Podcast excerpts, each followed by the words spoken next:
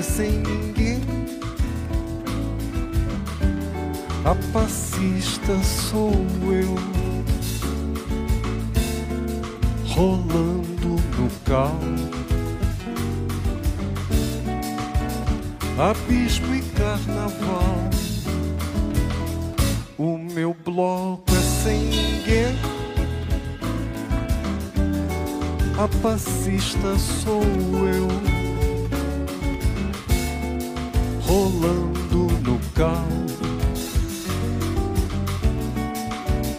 Abismo e carnaval. Olá, ouvintes do Trincheiras da Esbórnia. Aqui quem vos fala é Nilvio Peçanha. E neste episódio que estamos prestes a ouvir, que é o nosso 56 tivemos a grande alegria, a honra de conversar com um grande artista, um, uma pessoa excelente, que é Rogério Skylab. E, pô, tivemos um bate-papo maravilhoso, excelente. Eu e Yuri Freire conversamos com ele, foi ótimo. Espero que vocês gostem também. E antes de adentrarmos ao episódio, gostaria de anunciar aqui as nossas parcerias, né? É, a parceria com a Veste Esquerda, camiseteria, parceria com, com a Livraria Pagu. Então, temos os nossos descontos lá, e aí, quem se interessar pelo, pelo, pelos nossos descontos, só dá uma olhada, tá na descrição do, do episódio, e aí você pode ver como ganhar desconto aí nas camisetas da Veste Esquerda e nos livros da Livraria Pagu. E tem também né, o Trincheiras Pix, o Pix do Trincheiras da Esbórnia, o Pix do nosso podcast, para a galera que curte o nosso trabalho, curte os nossos episódios e pode e tem, tem vontade de nos apoiar. Então tem o nosso Pix, cuja chave é, é o nosso e-mail, trincheirasdaesbórnia.gmail.com. E claro, né? Aquela galera que curte o nosso trabalho, admira no, nossos episódios, mas, pô, não tem condições de, de apoiar agora a Pix, né? A gente sabe, tá ruim para todo mundo. Então, ó, já vai ser de grande ajuda, ó, vocês compartilharem, divulgarem, enviarem os episódios para amigos, amigas, enfim, pô, a gente já vai ficar muito contente, muito agradecido, ok? Então, aí também tem, tem as nossas redes, entre em contato conosco aí, a gente está no Instagram, tá no Twitter, tem o nosso e-mail, enfim, entre em contato conosco, ficaremos muito felizes aí com, com, com a interação com vocês, ok? Sem mais delongas, vamos à maravilhosa conversa com o grande Rogério Skylab. Espero que gostem. Beijo no coração de todos.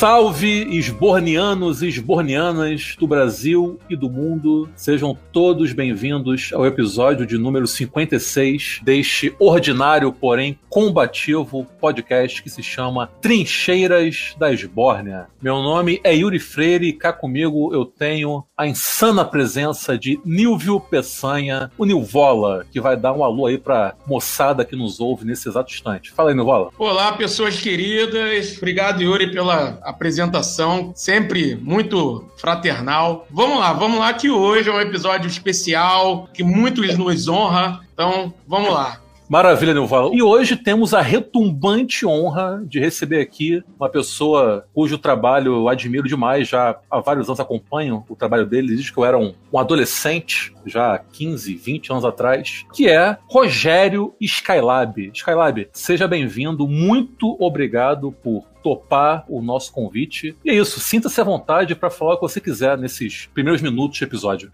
Ah, cara, é um prazer estar falando com vocês, né? Eu estava até conversando em off lá aí com, com, acho que foi com o Nilvio, a questão dos podcasts, né? Porque eu tenho participado muito, né, cara, de podcasts, entendeu? Assim, é, e você sabe, cara, a minha vida, desde o início da minha carreira, eu, eu tenho muitos. Eu tô, eu tô com 30 anos de carreira, né, cara? Eu comecei. Sempre coloco assim o lançamento oficial do meu primeiro trabalho em 92, né? Que foi o, disco, foi o disco Fora da Grey o que me guiou sempre, sabe? Eu gosto sempre de sublinhar isso. O, o que me guiou a, a minha carreira foi poder entrar em contato com os segmentos os mais diferentes possíveis, sabe, cara? Eu falo isso porque eu percebo é, contemporaneamente alguns grupos de artistas que gostam do nicho, que querem o nicho. Isso é uma coisa que eu já falei, eu gosto muito de sublinhar isso. E isso tem, assim, uma ressonância no campo político muito grande. Né? Eu, eu, eu, eu, cara, você não sabe como eu faço. É, eu vivo fazendo ressonâncias, reflexos. O Max é que falava muito isso, né? A superestrutura e a estrutura. existe uma relação, ressonâncias muito grandes no campo artístico e no campo da política, sabe? Eu, eu, vejo muitas ressonâncias, profundas ressonâncias, né? Um fenômeno no campo artístico, eu vou fazer uma analogia com um fenômeno no campo político. E um dos meus raciocínios que preponderam é isso, é fazer essas ressonâncias, sabe? E, por exemplo, no campo artístico, eu tenho visto, assim, eu tenho o maior respeito, cada um assume a sua atitude como lhe achar conveniente. Né? Mas eu, eu, vejo que uma das características da música popular, por exemplo, eu, vou, eu poderia falar de artes plásticas, de cinema, vou falar de música popular. É, no, nos anos 2000, é alguns grupos se fecharem. Sim. Entendeu? É uma coisa muito curiosa. Desejarem o um nicho. Sim. Falarem só para os seus iguais. Seus pares, né? Para os seus pares. Incrível não quererem a comunicação. Porque a comunicação, o sentido da palavra comunicação, ela justamente é a relação com o outro. Não é com, o seu, não é com a vizinhança, entendeu? A comunicação, ela se estabelece com o diferente. Você está me entendendo? É, é e hoje, a, a, a, a filosofia do nicho é a vizinhança. Se valoriza a vizinhança. Você está me entendendo? Sim, sim. E, e eu vim de uma época da década de 90, né, foi a partir daí que comecei meu trabalho, que não, era uma época que se valorizava muito a, a comunicação, o sentido da palavra comunicação, a relação com o outro, a relação com o diferente. Não era questão do nicho, tá, tá me entendendo? Sim. Essa, é, é, e essa comunicação, só para eu concluir essa primeira minha intervenção, essa comunicação, ela não significa necessariamente concordância. Sim. Isso é uma coisa muito interessante. A comunicação, o sentido da palavra comunicação não é concordância. O sentido da palavra comunicação é, é, é, o primeiro sentido é contato, às vezes até atrito, mas não aliança, não concordância, não, entendeu? O sentido da palavra comunicação, quem define muito bem esse termo é o Jean-Luc Nancy, um filósofo francês que faleceu recentemente, eu gostava muito dele, tinha uma origem lacaniana. Ele falava muito isso, né? O sentido da palavra comunicação é muito de toque, toque físico, de atrito, não de concordância, de aliança. Não, não, não. A comunicação é justamente o processo de estranhamento entre um e o outro, e um tocando no outro. É uma coisa tátil. Você está me entendendo? Sim, sim. Então, para mim, no início dos anos 90, eu pensava a arte e a minha carreira artística podendo fazer esse tipo de esse processo de comunicação. De romper a bolha com segmentos diferentes, entendeu? Então, quando tinha um programa de televisão como o Jô Soares, por exemplo, em plena TV, na época até não era na TV Globo, era no SBT. Mas Jô Soares 11 e meia. É, é, mas era um, era uma era um, era um ibope imenso, sabe? Sim, sim. Era um público imenso que o acompanhava. Cara, quando houve a possibilidade de eu apresentar pela primeira vez o meu trabalho na televisão e, e foi possível ir no Jô Soares, cara, eu falei, eu encaminhei todo o meu trabalho para isso. É poder, justamente, poder chegar na casa dos outros e, e, e mostrar o meu trabalho. É isso. É, é anti-nicho, entendeu? E aí a gente pode falar de outras coisas, aí no campo da política, a importância da palavra militância, enfim, aí vai, vai fundo. Não, é, só essa tua primeira explanação já me fez aqui pensar em diversas coisas para botar aqui na roda, que é o seguinte: você estava comentando a respeito daquilo que muitos chamam de síndrome do underground, né? Que é essa romantização do nicho, isso é bolha. Isso é, isso é uma bobagem, né, cara? É, correto? Isso é uma bobagem. Isso é, é, mas isso é uma bobagem, esse negócio de underground. Eu nem sei o que, o que é underground. Isso é uma bobagem, né, cara? Palhaçada. É, eles, eles, às vezes pegam uma palavra e estigmatizam a pessoa, Sim. né? É só para criar um estereótipo, né? É, uma etiqueta, né? Sei isso. lá. Então, os caras Calab, você quer ser popular, é isso.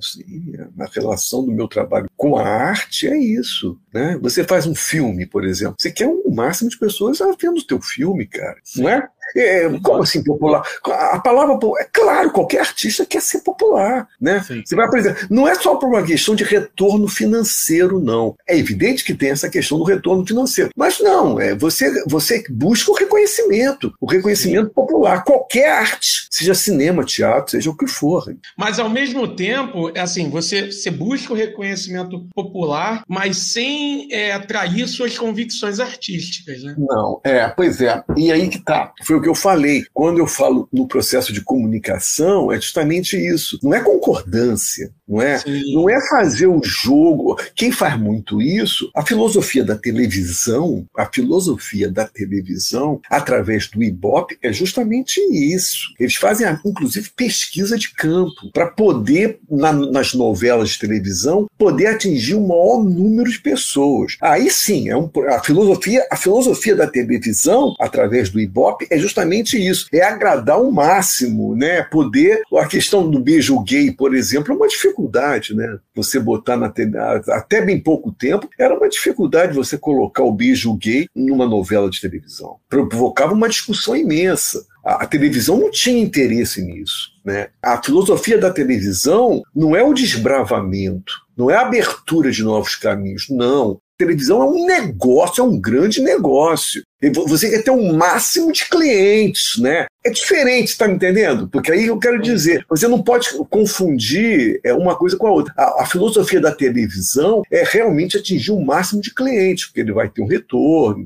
A questão do artista, não. O artista ele quer conversar com segmentos diferentes. E não significa que esses segmentos diferentes vão moldar o meu trabalho, de forma nenhuma. Mas você se vê como um marginal? Não, de forma nenhuma. De forma nenhuma. Aliás, essa palavra marginal é uma palavra antiga pra caralho, né? Foi da época, seja herói, seja, seja marginal, seja herói. Que, era uma frase do Hélio Sica, isso no início, isso no final dos anos 60. Sim. Né? E aí, depois, durante os anos 70, eu até discuto isso num post, é, alguns artistas da MPB é, acabaram se é, etiquetando-se como marginais. Né? É o caso do Jarte Macalé, é o caso do, do Walter Franco, é, eram aqueles artistas, Sérgio Sampaio, né? eram aqueles artistas marginais. Eu, inclusive, faço uma análise sobre esse tipo de artistas marginais. Eles não gostam. Se você perguntar para o Jate Macalé... O Macalé fica puto. O Macalé fica puto, né? É, exato. O Macalé fica puto. Mas é, é, é, curioso, porque esses artistas marginais, eu até falo isso um dia, num post eu desenvolvo essa questão. É, é eles são marginais, mas a gente tem que entender o sentido da palavra marginal, margem, né? Sim. Eles, na verdade, eles estavam à margem da indústria, mas como essa palavra mesmo fala, margem, ele não está fora da indústria, ele está à margem da indústria, ele está dentro da indústria. Muitos discos do Walter Franco, do Jate Macalé, do Sérgio Sampaio foram produzidos pela indústria, Sim. entendeu? É nesse sentido, eu não me identifico nem um pouco, porque eu não me considero à margem da indústria. Eu estou do lado de fora da indústria. tá me entendendo? Então, nem marginal eu consigo me, me colocar. Mas essas palavras, viu, o, o, o Yuri? Mar, marginal, underground, essas coisas. É como eu estava falando, eu, acho que o Nilson está tá falando. É, são etiquetas, né, cara? São etiquetas. Sim, sim. Eu, eu, não sei qual o sentido da palavra underground. Até hoje eu não consegui compreender. E agora, é o seguinte: tem uma discussão, né, que volta e meia ela retorna, né? Que é aquela velha história, né? De ah, se é possível, se é necessário, né, misturar o artista e sua arte. Ah, porque se tal artista é um filho da puta, né, comprovadamente filho da puta, eu vou queimar seus livros, vou parar de assistir seus filmes, etc, etc. Eu quero saber de você, enquanto artista, na contramão disso, se uhum. você se incomoda, o que você pensa a respeito. Por exemplo, você é um cara que tem uma postura assumidamente progressista. Né? Você é o admirador confesso do Lula, do Brizola, etc, etc. O que você, enquanto artista, pensa a respeito do fato de que alguns, ou sei lá, muitos, eleitores do Bolsonaro consomem a sua arte? Em dada medida, isso te incomoda ou não? Você caga completamente para isso? Ah, cara, eu cago completamente para isso, sabe? Eu vou te explicar, o, o, o Yuri, aqui, essa questão. Essa questão é tão complexa, sabe, cara? É, sempre quando falam isso, eu me lembro de uma figura, de um grande poeta americano que foi morar na Itália durante muitos anos. Sei quem é. E, e, se transformou em fascista. Fascista. Não é só fascista, não. Ele não é só um fascista nesse sentido do senso comum, não. Ele se tornou, de fato, um ideólogo Sim. do partido fascista. E ele foi preso. Sim. No final da vida ele foi preso. Os americanos, terminada a guerra, os americanos o prenderam. Porra, eu tô falando do, de Ezra Pound. Sim, Cara, sim. Ezra Pound é reconhecido mundialmente como um dos maiores poetas da humanidade, cara. Entendeu? E, e, e, quando eu falo maior poeta, não é no sentido tipo Vitor Hugo, Vitor Hugo, né? Vitor Hugo, que é um poeta parnasiano. Não, não, não é nada de parnasiano, nada disso, não. Poeta experimental, cara. Sim. Cinema experimental, sabe como é que é? é? é? no sentido do experimentalismo, sacou, cara? Entendeu? É um, é um cara grandioso, tá no mesmo posto, tá na mesma, no mesmo nível de um Eisenstein, por exemplo. Tá me entendendo? Sim. E ele foi fascista, cara. Ele foi ideólogo. Então a gente tem que tomar muito cuidado com essa questão, sabe? Outro dia, coitado, ele nem é assim mais, né? Mas, por exemplo, o Djavan, que é um cara que eu gosto. Eu gosto do Djavan, eu gosto da música do Djavan. Eu acho o Djavan um grande compositor. Sempre falei isso. cheguei, cheguei, a comprar brigas, inclusive. Baita porque música. tinha um pessoalzinho aí, tipo Thunderbird e tal, Lobão, né? Que fazia uma sacanagem em relação ao Djavan, porque o Djavan fazia, tinha um idioma de javanês, porque ninguém compreendia o que ele falava. Porra, o Djavan é um poeta, um músico sensacional, cara.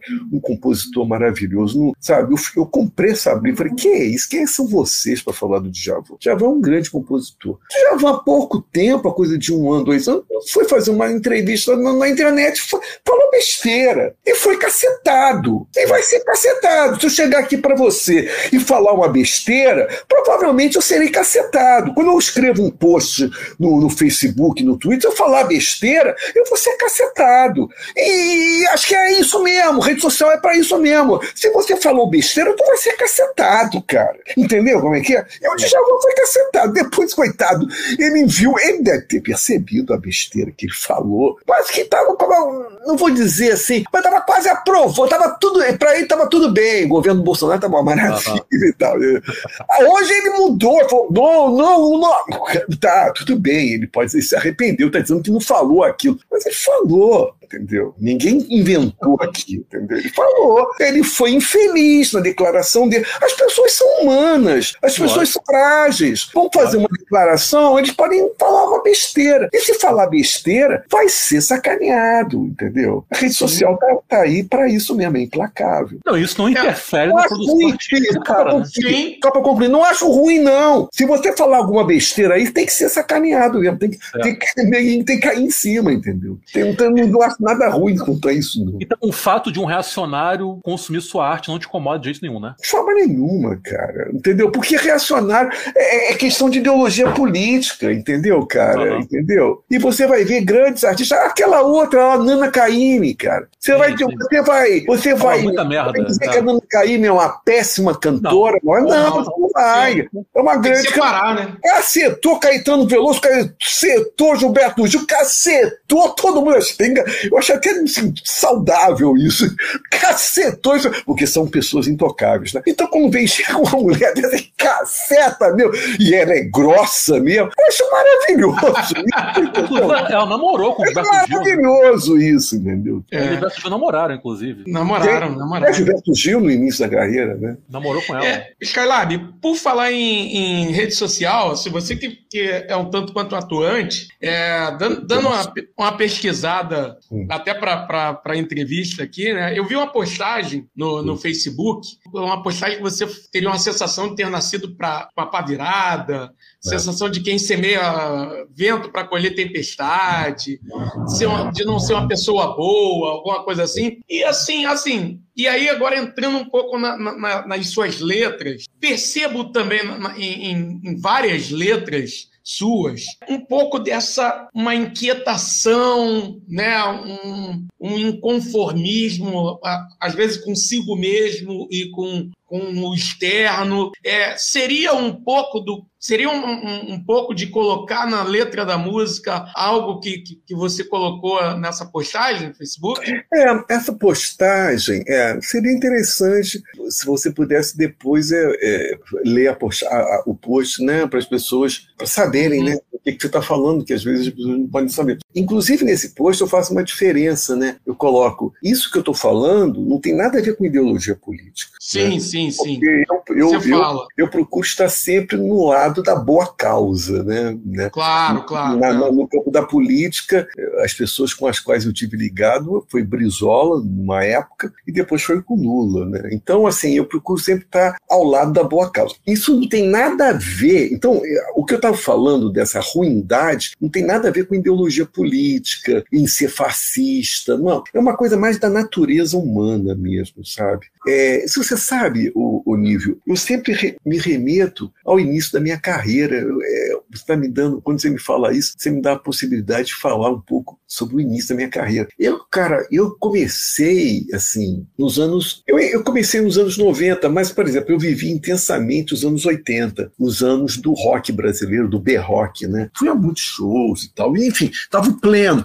Muitas músicas minhas, eu te diria, apesar de terem sido gravadas na década de 90, até mesmo em 2000, muitas músicas, elas provavelmente nasceram mesmo, muitas delas nasceram nos anos 80. Então, eu quero dizer com isso que nos anos 80 estava pleno, estava intenso, né, e tal. Mas o que eu percebia quando eu comecei a fazer a música é que a música popular brasileira, cara, ela estava tão acomodada sabe? Tinha uma coisa muito do nhen, Era uma época de Ivan Lins, era uma época daquela cantora Simone, sabe? Havia uma coisa que falava-se, claro, da política, da ditadura militar, porque na década de 80, né, a ditadura militar ainda estava presente. Né? Ela só foi concluída em 88, se não me engano. Então, boa parte dos anos 80, do B-Rock, por exemplo, vivia-se abertura política, mas os militares estavam ali ainda. O Figueiredo, né? Isso aí só foi concluído esse processo em 88, né? Pelas comícios, pelas diretas, né? Isso foi tudo década de 80. Né? Eu achava, cara, eu achava a música popular brasileira um nhen, cara, muito politicamente correto, sabe? E aí, cara, eu, eu não salvava ninguém, saca? Até músicos que eu gosto, que eu gosto até hoje, que são meu, meu, meus ídolos, como Caetano Veloso, como Chico Buarque, todos eles, cara, faziam uma música muito nhen, sabe, cara? Era diferente, por exemplo, do final dos anos 60, quando tinha os grandes festivais da Record, quando vinha o Caetano Veloso cantando Por que não, né? Caminhando contra o vento, né? É, proibido proibir? Proibido proibir, não é? Tinha uma força, uma intensidade ali. Sim. Né? Nos anos 70 e nos anos 80, viveu-se um pouco a diluição de tudo isso. Estava tudo muito chato a música popular brasileira. E eu achava que estava faltando loucura na música popular brasileira sabe? Estava voltando loucura na música popular. Estava muito, tudo muito politicamente correto, muito, sabe, muito nhenhenhen. A palmolescência reinava. É, sabe? eu, eu, quis entrar na música popular, Yuri, chutando a porta, sacou? Chutando, não é pedindo licença, não é chutando a porta.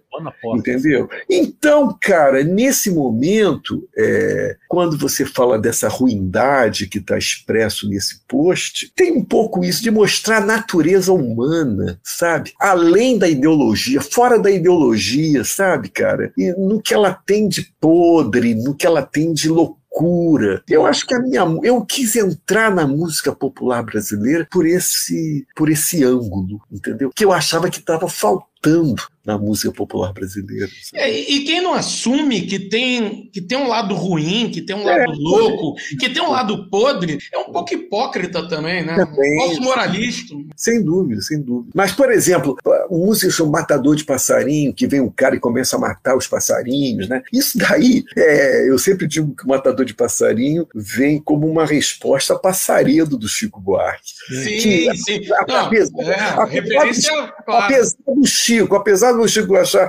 O Chico, às vezes, nas entrevistas dele, o Chico não é verdadeiro, entendeu? O Chico, nas entrevistas dele, fica fazendo, fica dando uma coisa meio assim, blazer, mas ele não é verdadeiro. Ele, ele diz, eu, numa entrevista, eu peguei uma entrevista dele dizendo que Passaredo não era uma música ecológica, mas é, cara. Se você observar o texto da música, é uma, é uma. Cuidado que o homem vem aí. Entendeu?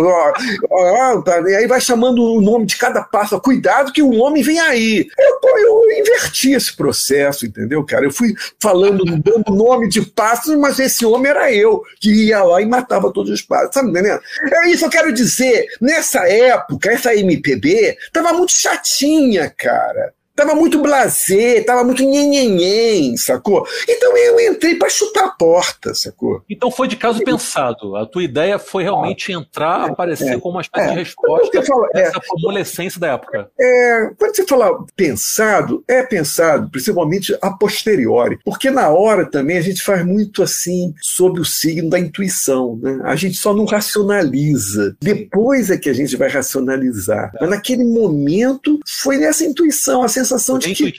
Foi é, foi a sensação de que essa MPB estava muito chata, entendeu? Uhum. Então eu entrei para chutar a porta, sacou? E como é que foi o pontapé inicial? Como é que você chegou e pensou, pô, vou gravar um álbum chutando a porta, escancarando a podridão humana para é. a galera se chocar? Como é, como é que se deu isso daí, esse é, processo? É, veja bem, foi num momento em que não existia o artista, a música independente. Né? Um músico independente, é, eu digo até que eu faço parte dos primórdios da música independente. Eu, é, eu cito sempre um pianista chamado Antônio Adolfo, que era também, ele era um cara que fazia discos independentes. O que é um disco independente? É um disco que não está dentro da indústria. Ele não foi produzido dentro da tecnologia da indústria. E nessa época, início dos anos 90, mesmo anos 80, cara, se você não está dentro da indústria, você está produzindo um produto bem rasteiro. Você não vai conseguir, você não vai ter tecnologia, porque não chegou a, nesse momento momento a, a tecnologia não,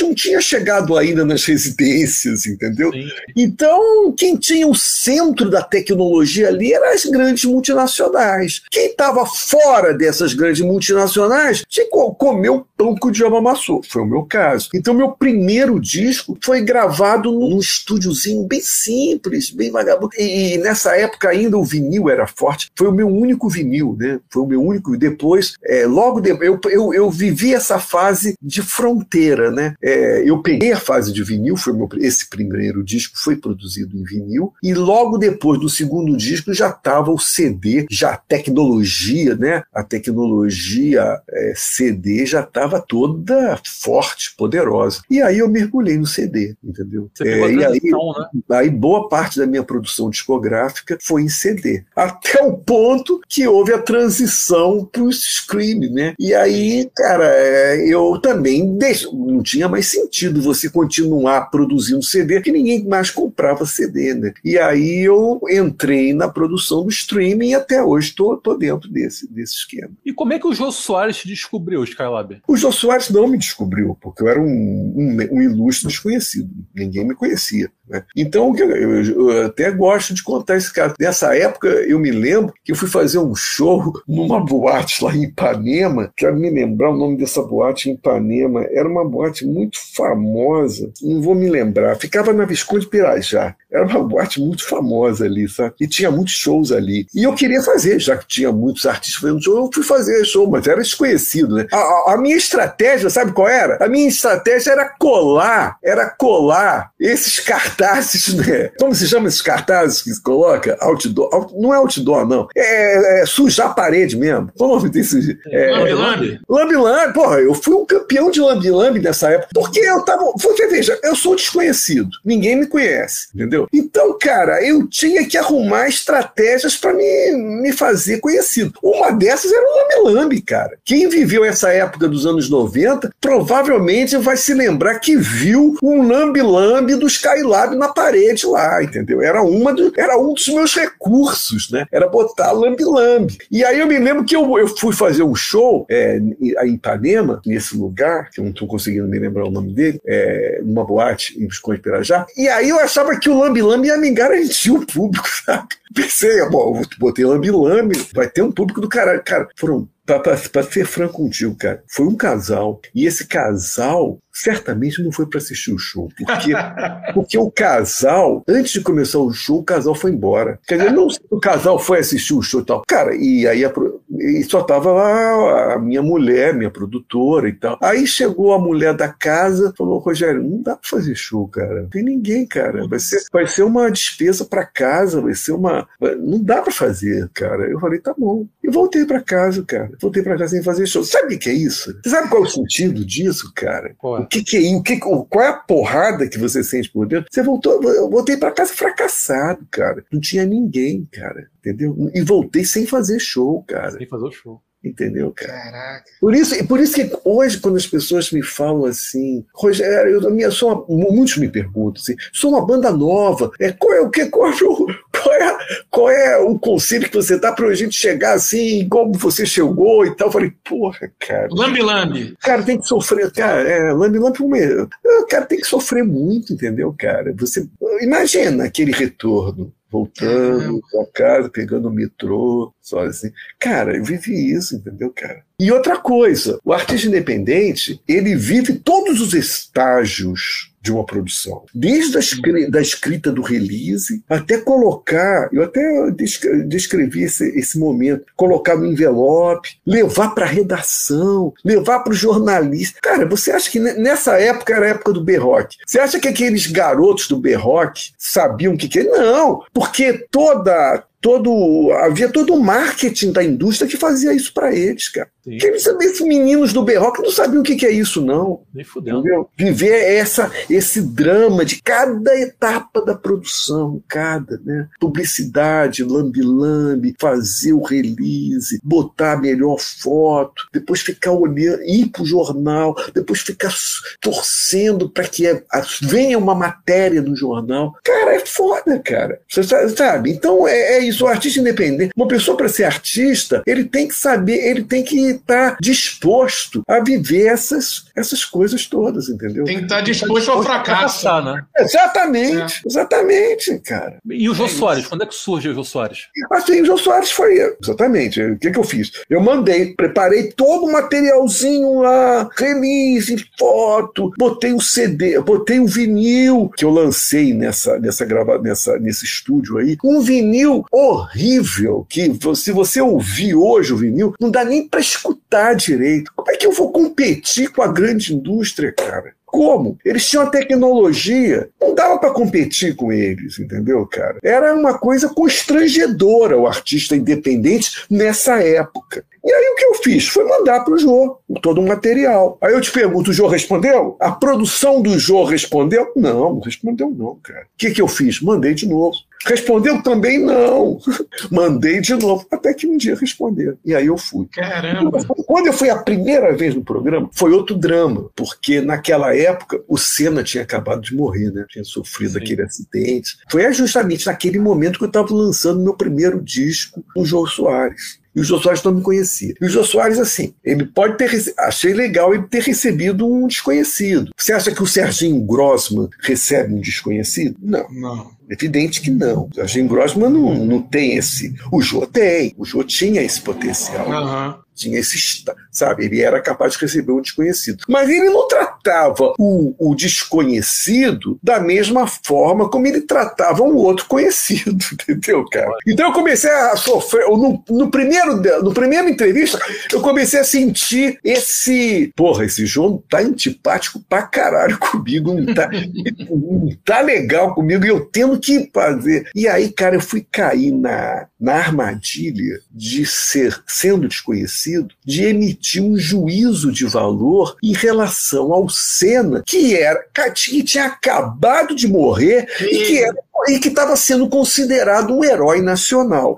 E aí eu perguntava, quem vai ser o nosso próximo herói? Romário? Romário tinha, era o, jogo, o grande jogador da época. Quem vai ser o nosso próximo herói nacional? Vai ser o Romário? Cara, foi. E eu chamei o. o eu chamei o. Ali no público do SBT, eu chamei o, o, o, o Senna de peão das multinacionais. Sabe o que é isso? Isso é uma cena de peão das. Evidentemente que não era. Veja bem, é, tudo que eu falo assim não é uma invenção absoluta da minha cabeça, não. Havia grupos de intelectuais, né, como Carlos Henrique Escobar, na época, que é um Nietzscheano, hoje acho que ele vive em Portugal, que fazia grupos de estudo e que teve um debate falando do seno, dessa coisa do peão. Eu, eu sou uma antena, né, meu cara? Eu sou uma antena. Quando eu vi aqueles debates, falei, é isso vou soltar isso no programa do Jô. E o Jô era apaixonado pelo, o Jô era apaixonado pelo Senna, né, cara?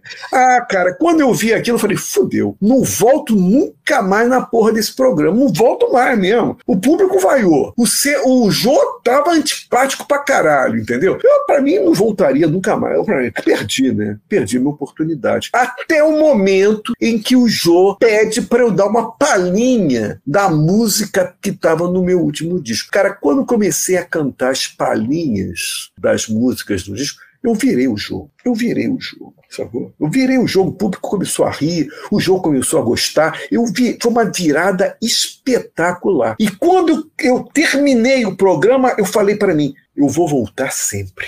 Eu vou voltar. e não deu outra, né? Não deu outra. Você foi quantas vezes ao jogo? Faz ideia? Cara, eu, eu acho que eu fui. Cara, eu, eu, eu vou dizer que eu fui dez vezes, porque eu lancei toda a minha discografia, quer dizer, todo o meu decálogo, que vai do 1 ao 10, né? É, foi a primeira série de discos que eu produzi, foi esse decálogo, foi Sim. Skylab 1 ao 10. Eu lancei todos eles, inclusive o disco anterior, que foi o Fora da Grey, no programa do Jô. Então eu calculo aí umas 11 vezes. Caramba! Eu calculo aí umas 11 vezes eu fui no programa do Jô. E eu achei interessante que você postou ontem no Instagram sobre a sua aparição no programa do Jô no dia que o Roberto Marinho morreu. Exatamente. Queria que você comentasse no, isso. Exatamente. No ano de 2000, foi no ano de 2003. Você isso. também mandou uma para o Roberto Marinho, igual do Senna, não? Não, não, não. Não, é, a, a, a, não, a pro, não, porque a própria música já citava Roberto Ah, Marinho. sim, isso. sim, não. sim, sim. Conta isso daí, o Skylab. É assim, é, a música se chama Mictório, né? É, que está no disco Skylab 4. E, e eu, foi o ano de 2003. E eu fui lançar esse disco. No dia que eu fui gravar o Jô Soares, o Roberto Marinho morreu. Olha aí. Entendeu? Roberto Marinho morreu. E o programa foi ao ar no mesmo dia, o que é muito difícil. O programa foi ao ar. Naquela época era mais fácil. Hoje em dia é impossível. O programa foi ao ar no mesmo dia que eu gravei. E foi bem tarde. Foi bem de madrugada, sabe? E, cara, nesse, nesse dia, eu ganhei os, os três blocos do programa. O Jô, o, moral, tinha, o, o Jô tinha três blocos. Ou seja, tinha três convidados diferentes. Né? Eu, fui o único, eu fui o único convidado. Que entendeu? moral. Foi, foi, uma entrevista, foi a entrevista mais longa. E a música Mictório, que eu que está no disco e que eu cantei, por último, essa música tem sete minutos. Isso é inconcebível hoje. Né? Hoje você tem que cantar umas musiquinhas como um Danilo lá. Eu tinha que cantar a musiquinha em um minuto, um, em 30 segundos, para dar tempo, porque o programa, né? Então, sim, sim. Nesse programa, a Mictório, a música tinha sete minutos, sendo que dos sete minutos, dos dois minutos finais é só instrumental, é só solo. A música foi toda no programa. Caramba! Toda no programa. E numa, numa parte da letra eu falo assim: falei com o presidente da Rede Globo e fui condecorado com o prêmio Nobel. Levei uma porrada no mictório, caí em cima da merda, bebi ureia, corri pro lavatório, não tinha água, olhei pelo espelho. Que sacanagem! Aí entra guitarra, baixo e tal e tal. Então, nessa música, eu falo isso, eu falei com o presidente da Rede Globo. Você acredita que na edição final, foi no mesmo dia, hein? Eles tiraram essa frase. Foi a única, foi a única, foi a única frase que eles fizeram um corte. O resto eles mantiveram tudo entendeu? Eles tiraram só essa frase. Falei com o presidente na Rede Globo. Mas a tua ideia já era tocar essa música ou você tocou por conta da morte do Roberto Marinho? Não, não. Eu não sabia que o Roberto Marinho tinha morrido. Ah, sim. Eu sabia depois. eu não sabia. Eu não sabia. Caralho, que doideira. Ô, ô Skylab, então, aproveitando toda essa, essa questão com, com Senna, com Roberto Marinho, e, e de que você também já, já tinha falado sobre a questão da patrulha ideológica, do, do, momento que a gente vive, né? Você já teve algum problema com alguma música sua é, mal interpretada por, é, em relação à letra, por, por um patrulhamento desse, é. alguma coisa relativa a isso? É, porque graças a Deus eu, eu tenho músicas terríveis, mas é, é, é, músicas assim que eu falo. Porque eu, eu, é, teve uma fase da minha carreira, bem no início, que eu falava de personalidades públicas. Sim. Entendeu? E eu falava de personalidades públicas porque eu achava que produzia um efeito na canção. Entendeu? Produzia um efeito você falar de personalidades públicas. Né? Então eu falo de Roberto Carlos, falo de Chico Xavier, Fátima Bernardes, Maria, Fátima Bernardes. Eu trazia muitas personalidades públicas. Depois eu parei de falar, porque também não vi mais sentido de falar isso, entendeu? Uhum. É, eu deixei de falar, deixei de. Mas nessa época eu falava muito. Então tem música. Dava nome aos bois. É, dava nome aos bois. Então nessa música, por exemplo, eu imprimi uma autocensura. Eu não coloquei na discografia oficial. Por exemplo, na discografia oficial de Skylab 4, por exemplo, é, eu, é, tem a música Chico Xavier e Roberto Carlos. Se você Sim. for lá na minha discografia oficial, você não vai ver essa música. Chico Xavier é viado, Roberto Carlos tem perna de pau. É, é. Mas é, o, o, refrão, o, refrão, é assim, cara, mas é uma das letras mais profundas, sabe? Porque só tem esse refrão. Esse, esse refrão é uma forma, eu não sei, cara, é uma forma também de, de mexer com, com o público, sabe, cara? Uhum. Então, é, é, é, esse refrão era bem violento, mas o todo o miolo da música, né, tirando o refrão, é, é uma das músicas mais profundas, sabe? Chico Xavier e Roberto Carlos. Então, letras, é uma letra foda. E essa música eu imprimi autocensura, eu tirei da discografia oficial. Só que alguém tinha gravação pirata dessa música e colocou nas redes sociais. Então, ah. essa música tá rolando nas redes sociais. Tem, tem link aí dessa música e tal. Mas se você for na minha discografia oficial, você não vai ver essa música. E a faixa é proibidão do Skylab. A, a, a Fátima Bernardes Experiência é uma música que está no Skylab 5 e que eu cortei também. Tanto que, bom, o Skylab 5 foi um disco que saiu, é, teve duas prensagens esse disco. Ele teve uma, uma prensagem minha própria, que aí eu incluí essa música, mas tem uma prensagem é, extraoficial que saiu pelo, pelo selo do Lobão, da revista Outra Coisa. Era muito boa, por sinal, essa revista. Você se lembra dessa revista? Essa revista ele, ele, ele, ele imprimia discos, ele colocava discos na capa da revista. Vinha na capa. E, né? E a revista, e a revista era, era lançada a nível nacional em todas as bancas. Era vendida em Recife, era vendida. Brasil inteiro. Isso. É, Brasil inteiro. Quando eu vi isso, falei, ah, é isso que eu quero. E aí, eles me pediram para tirar essa música, entendeu? E, e aí. Você nunca sofreu ameaça de processo? Não, graças a Deus não. Graças a Deus não, não sabe? Graças a Deus não. Talvez se eu tivesse um. Se eu fosse assim, mais reconhecido publicamente, sabe? Ah. Fosse assim, um grande sucesso, tipo, sei lá, Ivete Sangalo assim, provavelmente eu poderia vir a sofrer algum revés, né, alguma coisa assim, alguma, né, alguma censura, né. Tem, por exemplo, no meu Skylab, no Skylab 1, tem a música Matador das Almas, Linda, linda música. Uma música Gosto linda. muito. Eu também. Gosto muito. E essa, e essa música foi muito criticada pelo, pela Sociedade Protetora dos Animais. É, muito. Mas graças a Deus eu nunca sofri crítica, não. Eu não sei, cara. Eu, isso daí é uma questão que até hoje eu me pergunto. Porque era para sofrer. Eu conheço bandas, eu conheço bandas até muito mais desconhecidas do que muito mais desconhecidas. Uma tal de UDR, por exemplo. Não sei se Sim, UDR, conheço. É, é, mais desconhecida que, a, que eu. E, e, e, essa banda parece que sofreu um processo judicial. Ela foi proibida de pular determinadas músicas. Eu, graças a Deus, nunca sofri. Agora, é uma coisa que até hoje eu penso sobre isso, sabe, o, o Yuri? Por que, que eu não sofri é, nenhum, é. nenhuma. Vai ver, foi sorte, né? É, e nem, e nem, cancelamento. Não sei se é sorte, sabe? É isso que eu quero dizer. Eu não sei se é sorte só, não. Eu acho que tem muito a ver com a minha personalidade pública também, uhum. sabe? Sim, sim. Eu não sei, eu acho que se eu fosse um cara, um cara, sei lá, eu acho que tem isso. Eu, eu não sei, não sei te dar uma explicação plausível pelo fato de eu nunca ter sido processado, sabe? Mas eu acho que é isso. Eu acho que a minha personalidade pública talvez não tenha me levado a esse processo. Talvez. É, Mas você, é, você acha é uma que separam?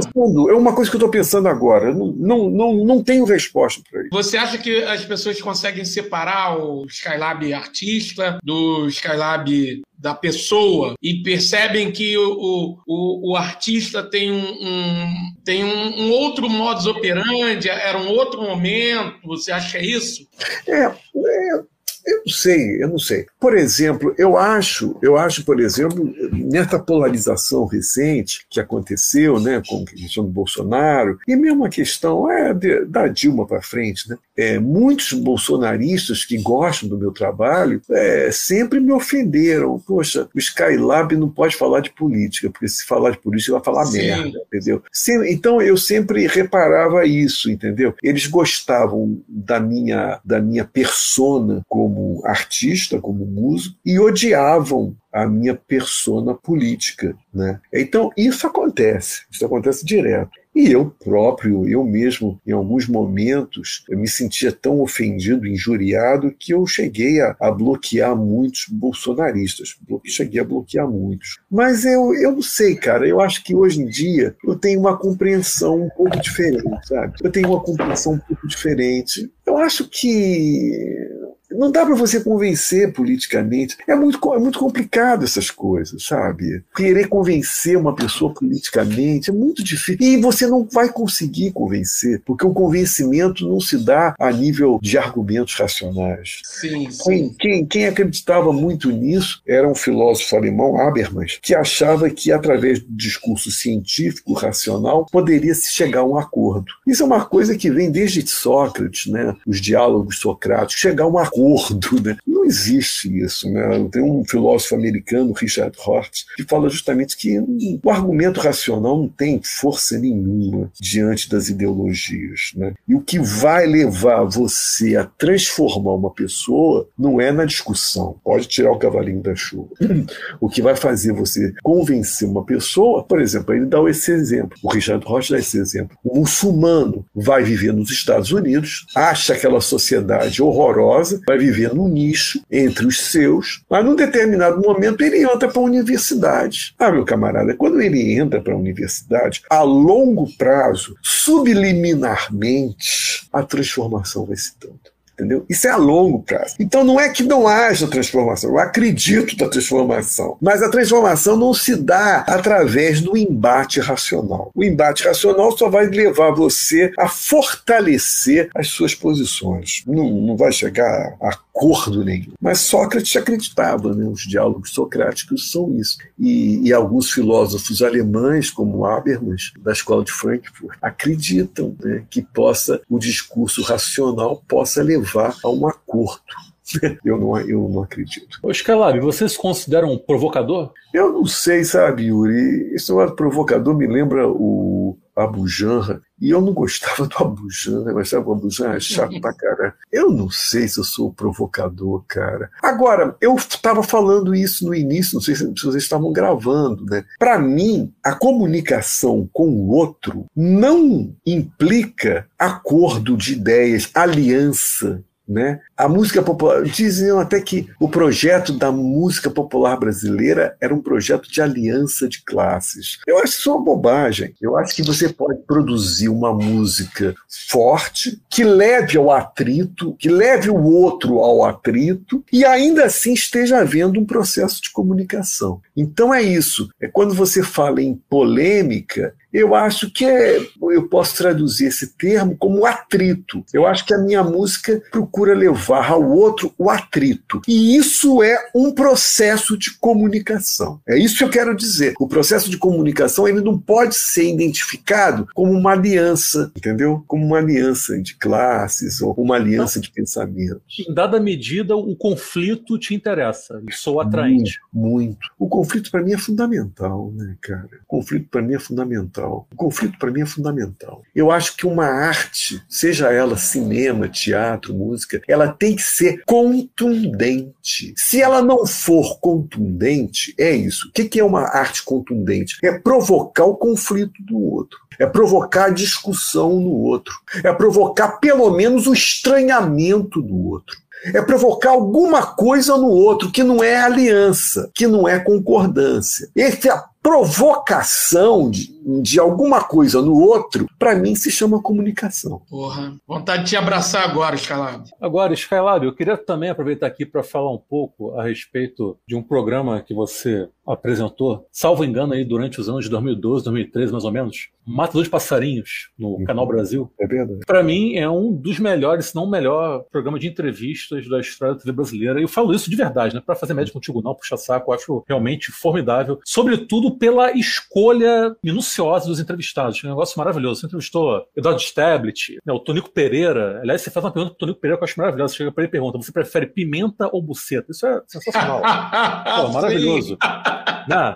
Entrevistou o Carlos Moss, entrevistou o Carlos Moss sensacional. Assim, a vida do Carlos Moss daria um filme tranquilamente. E eu queria saber de você, primeiro, como se deu o Matador de Passarinho, como começou o Matador de Passarinho, se foi uma ideia sua, se você foi convidado, como foi essa experiência né, de fazer, às vezes, de um apresentador. E eu queria saber também, especialmente, detalhes, se possível, o que você lembra a respeito de uma entrevista que eu acho antológica, eu sei que o Nilvio concorda comigo. Eu já sei qual uma é. Sim, uma entrevista com um sujeito que eu e o Nilvio admiramos muito, que é o cineasta pernambucano Cláudio Assis. Essa entrevista eu acho maravilhosa. Eu queria saber também o que você lembra a respeito dessa entrevista com o Cláudio Assis, que, cara, é uma entrevista sensacional. Quem estiver nos ouvindo agora, gente, se vocês não assistiram, por favor, vão até o YouTube, digita lá Rogério Skylab, Cláudio Assis e assistam a, ao verdadeiro desbunde que é essa entrevista que o Skylab faz. Maravilhosa. Você sabe, Yuri, você está falando, você tá falando isso, mas assim, é, deve-se acreditar ao Rogério Skylab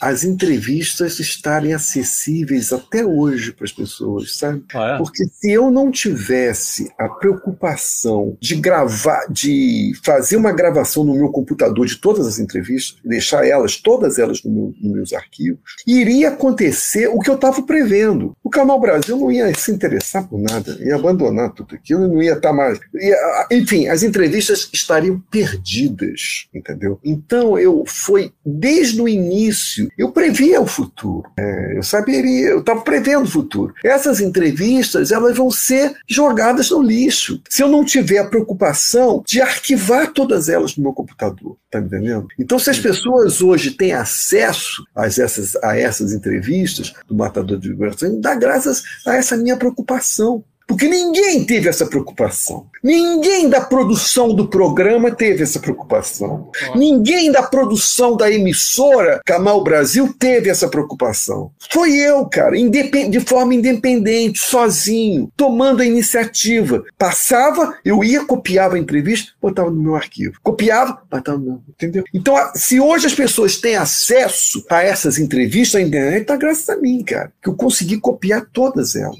Agora, a questão do programa Matador de Passarinho, a origem dela foi a seguinte: eu fui convidado a fazer, porque um, dos, um produtor, o Sadi, que era um produtor do Canal Brasil, gostava do meu trabalho. Quer dizer, gostava, era gostava da minha música, entendeu? Porque eu nunca fiz entrevista nenhuma, nunca trabalhei em cinema, nada, entendeu? Então é por isso que eu te digo, a minha música me deu tudo, me deu o céu, me deu o inferno, certo. entendeu? A minha música, eu dou, eu dou graças tudo à minha música, cara. Então foi através da minha música que ele me conhecia e me chamou para eu fazer a entrevista, fazer um programa no Canal Brasil. Inicialmente, o Yuri, eu, eu, eu não quis fazer programa de entrevista, porque eu achava, eu achava já nessa época o programa de entrevista uma coisa muito batida. Até hoje eu acho muito batido, entendeu? A, a, é, é, é, o remédio, né? Como se chama? É o grande. É, a gente dá um outro nome. É o remédio de toda a mídia, é fazer programa de entrevista. O programa de entrevista acabou se tornando na grande preguiça da nossa mídia. Ao invés de inventar novos formatos de programa, é, botou na cabeça, faz o formato entrevista. Né? É, o, é o que predomina na mídia. Sim. E a entrevista é muito chato, entendeu? Porque a entrevista é uma coisa preguiçosa, cara. Outro dia eu estava estudando na PUC, que é o lugar que eu sempre estudo, e aí eu estava saindo da biblioteca, um garoto da PUC chegou para mim e falou, Rogério Skylab, eu queria fazer um, um trabalho é, de pós, de pós a, a, sobre a tua música. Né? Mas eu queria que fosse entre... conversa entrevista, que fosse formato entrevista. Falei, pô, cara, não faça isso. Formato de entrevista tão chato, cara. Mergulha no trabalho. Invente uma interpretação. Tente abrir um caminho, você sozinho lá. Porque a preguiça se tornou. A entrevista se tornou uma preguiça, entendeu, cara? Então você vê trabalhos acadêmicos cujo formato é pro entrevista. E não é. Na mídia é geral. Então eu queria fugir da entrevista. Queria certo criar uma coisa nova, um, uma interpretação, é, videoarte, queria fazer um outro outro, uma outra história para o canal, para o programa. Você dar um molho experimental a esse É, formato. e não cair naquela velha, velha, velha né? Mesmice. Pô, mesmice. Moral da história, quando eu fui conversar com a direção da emissora, caiu nessa porra dessa entrevista de novo. Aí eu falei, bom, aí o jeito é tentar criar um conceito, né? E foi aí que eu criei o conceito da decadência. Né? Maravilhoso. E porque, para mim, o conceito da decadência faz parte da estrutura estrutura contemporânea da nossa sociedade. Né? Uhum.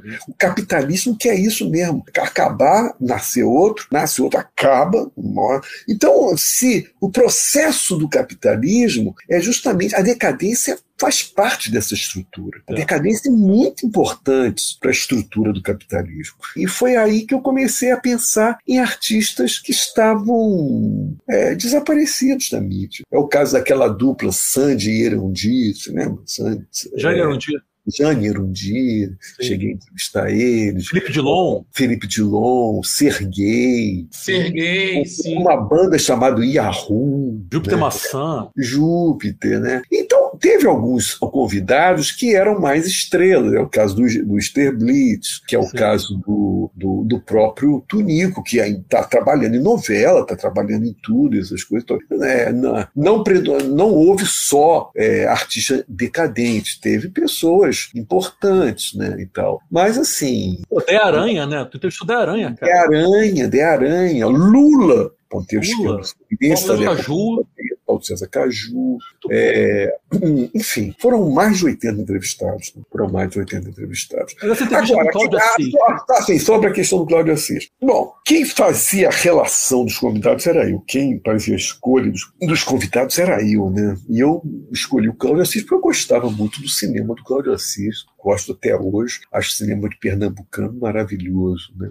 O, o, outro também, muito bom também. Kleber, né? Kleber Mendonça. Mendonça Filho. É, Kleber Mendonça, espetacular. Eu gosto muito do cinema pernambucano. E eu acho o Assis maravilhoso. E chamei o Cláudio Assis. Só que o Cláudio Assis chegou com cocaína na cabeça até o final. Completamente. Né?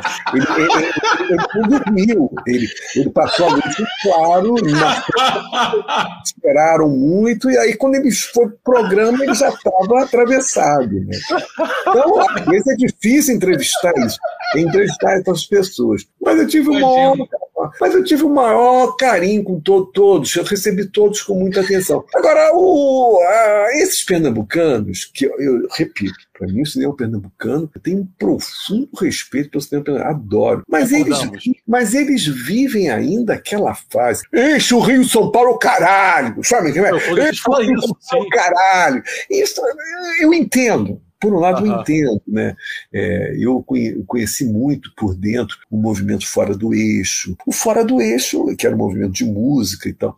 É, o, o eixo é isso, é o Rio São Paulo, é poder poder fazer shows no interior, e que era uma coisa do governo Lula. Se você quer saber os pontos de cultura, tudo era da questão da cultura no governo Lula, tinha muito isso. E eu não, eu não desvalorizo, não acho importantíssimo isso. Mas aí cria, aí começa a criar aquela implicância com o movimento fora do eixo, entendeu, cara? Eu acho até que no Rio São Paulo, dentro do movimento, dentro desse eixo Rio São Paulo, existe o fora do eixo, dentro do próprio eixo Rio São Paulo, entendeu? Existe ah, pessoas que estão fora, mas cria um pouco, sabe? Aquela, aquela coisa do preto, do branco, sabe como é que é? Do gênero, da raça.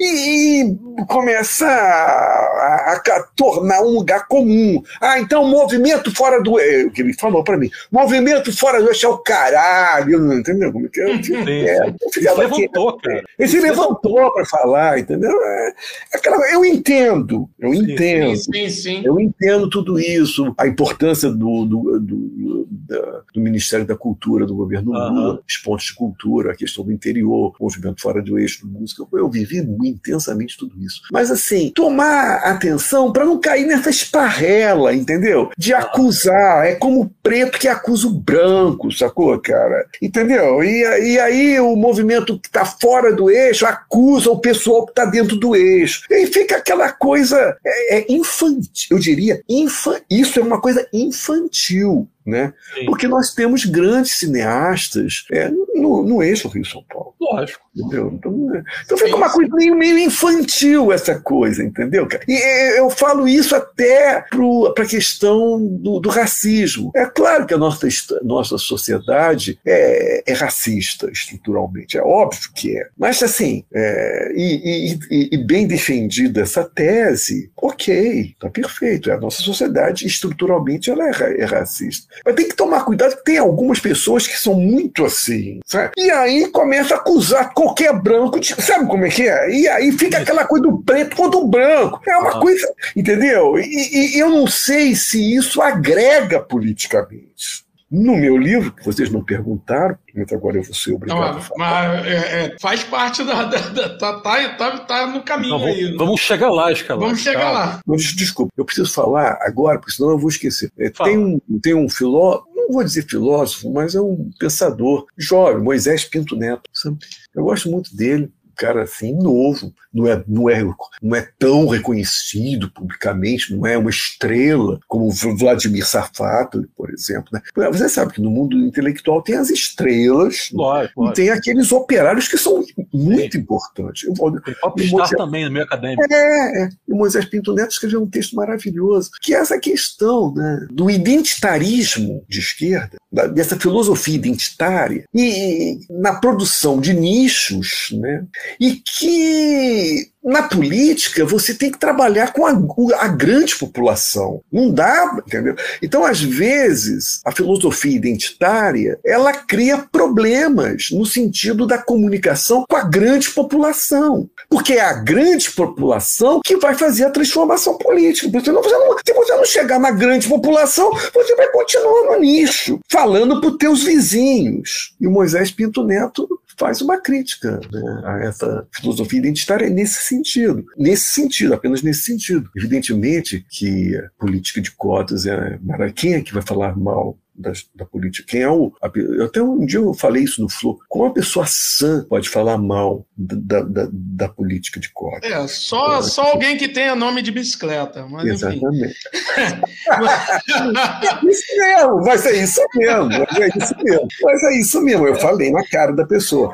Uma pessoa em sã consciência não vai falar mal da, da política de cotas, né? Uma pessoa de sã consciência não vai, uma pessoa não pode desconhecer, né, é, é, a importância do governo Lula, por exemplo, no Sim. sul da Bahia, as universidades do sul da Bahia, né, aquelas, né, a, a universidade, a universidade dos negros mesmo, né, que os negros entraram nas universidades. Ninguém pode considerar isso, né? Agora, é, o, o que o texto do Moisés Pinto Neto é, me tocou muito e me fez levar a escrever um texto no mas foi justamente isso, né? Que para você falar da política, você tem que atingir a grande população. Sim. E como Sim. que essa, esse, ed, esse ed, identitarismo político pode atingir a grande população? Porque aí cria fica, ele, ele, fica muito restrito ao nicho universitário, a verdade é essa. É, é o academicismo. geral. É, exatamente. Esse é um problema. É, só, uma, uma, última pergunta sobre o Cláudio Assis, juro que é a última, que eu sempre quis saber. O que ele estava bebendo durante a gravação? Whisky. Ah, imaginei.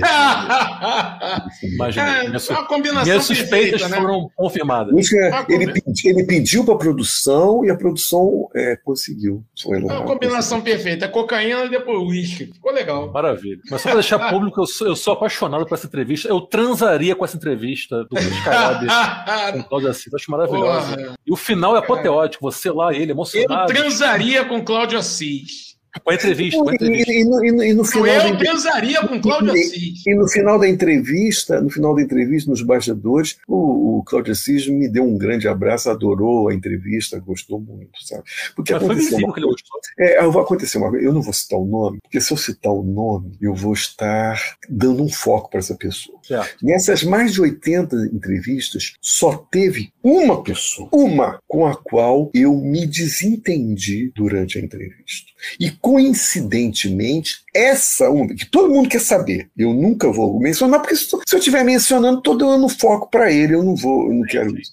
E essa única pessoa, coincidentemente, não era artista. Era um Olha. empresário. Era um empresário. Coincidentemente, não era artista. Foi o único que me deu problema, criou desentendimento. E após a entrevista, que foi complicada, ele não assinou autorizando a veiculação da imagem. Isso ele ah, não, não foi ao ar. Foi, não foi ao ar. Olha aí. Eu só quero dizer, porque o resto, cara, eu só tive muito prazer em todos os convidados. Em to, todos eles. Inclusive com pessoas que, que vinham, vinham já alteradas, como é o caso do Cláudio Assis, e uhum. como foi, como foi o caso que você não citou, mas eu acho que você deveria citar, porque foi um caso único na televisão brasileira, foi a entrevista com Júpiter Maçã. Ah, sim, lógico. E ele, ele também veio muito alterado, estava muito alterado. Então, até com essas pessoas. O Júpiter Maçã quase bateu uma punheta, né, durante a entrevista. É, com essas pessoas eu tive que ter um, com essas pessoas eu tive que ter um jogo de cintura, poder levar a entrevista ao final. Foi barra pesada. Mas de uma forma geral. Muitos até, muito, muitos até chegam para mim e falam: você foi cruel em ter feito aquela entrevista. Mas não é que eu fui cruel. O camarada vem no Rio Grande do Sul. Tava, foi para São Paulo. A produção pega ele lá em São Paulo, traz ele. Quer dizer, na verdade, está trazendo ele do Rio Grande do Sul, foi para São Paulo, depois pegou de São Paulo, trouxe ele para o meu estúdio. Todos lá, iluminador, câmera, todos prontos para filmagem. Tudo bem, o cara me chega naquele, naquele estado, né? Eu não vou fazer a entrevista, eu vou ter que fazer a entrevista. Claro que sim. Mas você de cara já percebeu que ele estava bem alterado? Ah, totalmente. Totalmente, totalmente. Mesmo no, tra no trajeto dele, do aeroporto até o estúdio, ele veio aprontando, cara, no carro. Dizer, ele veio aprontando no carro. Então, cara, não tenha dúvida, estava visível, né? Visível. É, Skylab, então, assim, adentrando então no terreno de seus livros, falar primeiramente do Lulismo Selvagem, né? Do, do seu mais recente. E aí o seguinte, é, que, é um, que é um livro que, que traz, se eu não me engano, são textos, né? Que são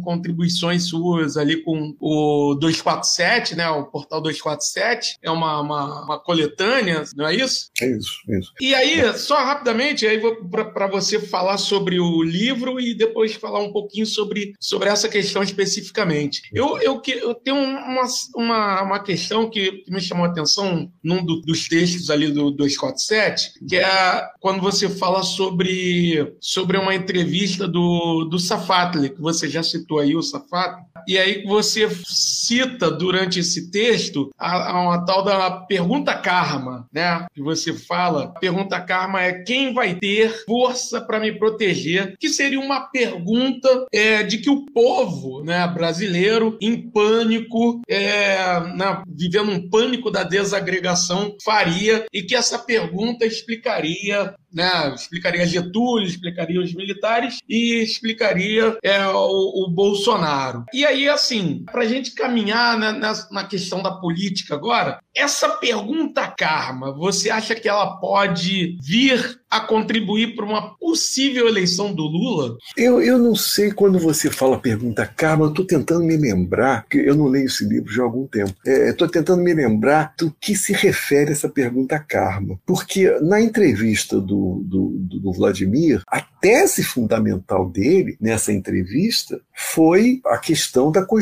da nova república. Hum. E a questão do irrestrita, geral e restrita, como é que é? Anistia. Anistia, anistia geral e restrita foi um grande problema. Foi um grande Sim. problema. Ao contrário do exemplo argentino e chileno, né? Isso. A gente não. Enfrentou nossos fantasmas. Não, não prendemos os milímetros. Não né? enfrentou, exatamente, você falou bem, não enfrentou os nossos fantasmas. Essa é a tese fundamental dele, do qual eu concordo muito, entendeu? Sim. É, é, inclusive, logo depois, eu cheguei a publicar na rede social uma das, uma das guerrilheiras, a Silvinha, acho que é a Silvinha Teles, a Melinha Teles, acho que é a Melinha Teles, que faz uma longa entrevista. Cara, e eu vejo a, a longa entrevista que ela deu, e ela e, e é justamente isso, né?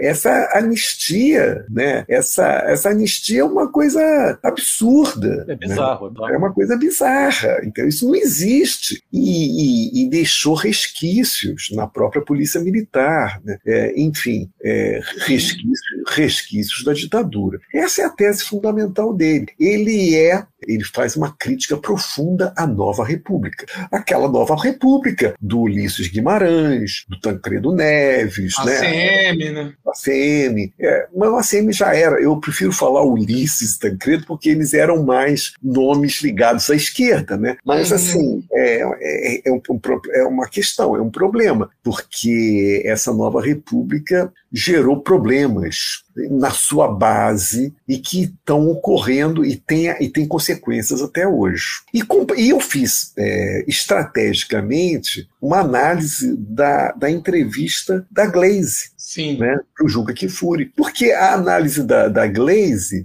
não entra nessa questão. Muito pelo contrário, o que ela fala é que para a história brasileira, esse período democrático que, ele, que ela vai considerar certamente a partir da nova república, né? Então ela está considerando dentro desse pacote, desse momento democrático dessa longa história brasileira, é, é um Collor, quer dizer, as eleições que se deram livre, né? Então foi Collor, foi Fernando Henrique, foi Lula, é, esse, é, e foi é, a nossa Dilma. A nossa, a nossa Dilma. Então, é, é esse período, para ela, para Glaze, é um período muito curto um período democrático muito curto na história do Brasil, entendeu? Em que houve eleição direta, em que o público participou e tal. Então, tá entendendo a, a diferença de perspectivas? E, e quando eu faço a, a, a, análise dos duas, das duas entrevistas, eu quero colocar, eu quero sublinhar profundamente essa diferença de perspectiva do Vladimir para ela ela acha que foi um período democrático curto na longa história brasileira. Perfeito.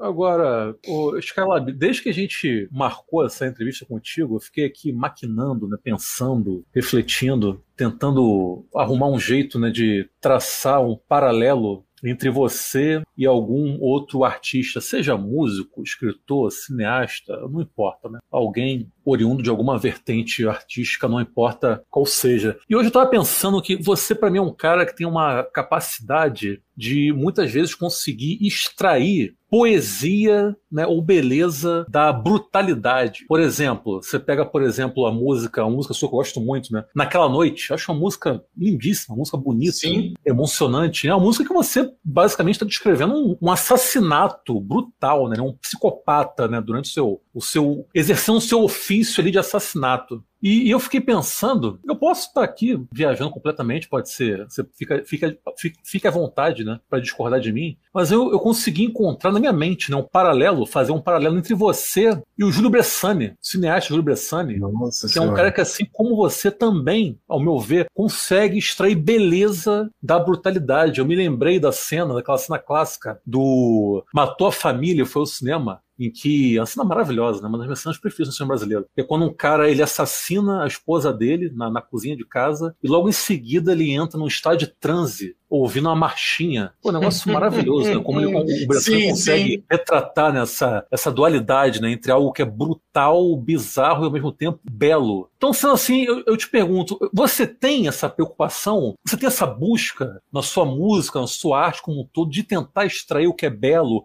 o que é poético do brutal. É, da violência. Da violência, sim. É. Você falou, rapaz, você, citou, você é muito feliz é, em citar Bressani. Bressani, para mim, é uma das pessoas mais importantes, sabe, cara? E é curioso que o Bressani faz parte do eixo, né? Sim.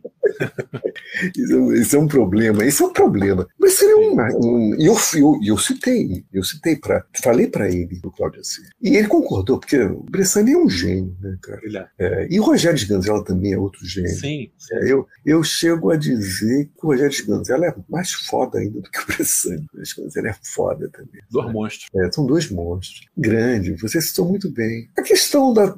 Acho que eu vi tudo dele. Eu vi, eu vi inclusive, um filme chamado O Torturador de Loiras. Não, Memórias do, Estrangula, do, do Estrangulador de Loiras. Né? do Estrangulador sim, de Loiras. Sim, assisti chegou, também, Você chegou a ver esse filme? Sim, assisti. Ele fez em Londres esse filme, durante o exílio dele. Exatamente. E, esse filme foi maravilhoso. Muito bom. Eu, eu vi no cineclube, sabe? Na, Ah, é? naquela faculdade de faixa. Sabe Legal. aquela faculdade de faixa? Sim, sim, sim. Sim, ali tinha um cineclube. Muito, isso faz tempo. E eu vi esse filme, porque esse filme não, não, passa- não tinha na, não tinha negócio de internet. E eu Sim. vi esse clube, esse filme ali, nesse, nesse cineclube. Que era, era você, tinha, você via uma telinha pequenininha assim na, na, na parede e tal. Então, eu vou te falar, a questão da tortura, a música da tortura, e como muitas músicas minhas, não é só da tortura, né? Muitas músicas minhas, né? É um, tá ligado a um trabalho da crueldade de Arthur, sabe? Sabe? A crueldade Arthur tem isso, sabe?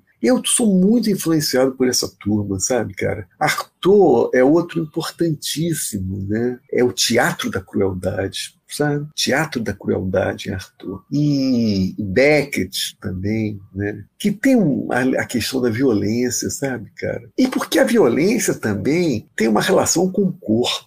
O meu trabalho está ligado ao corpo. Quando eu, vou- eu escrevo uma música, um texto, eu quero dar tanta concretude, eu quero dar tanto corpo a ela. Então, o meu trabalho está ligado ao corpo, sabe? Questão do sangue. Quantos artistas plásticos também valorizaram a questão do sangue? Tô me lembrando daquela cubana que corta a cabeça da galinha e fica vendo o sangue derramando, assim, e o sangue se derrama no corpo dela, ela está nua, né? E o sangue se mistura à buceta dela, sangue da galinha, né?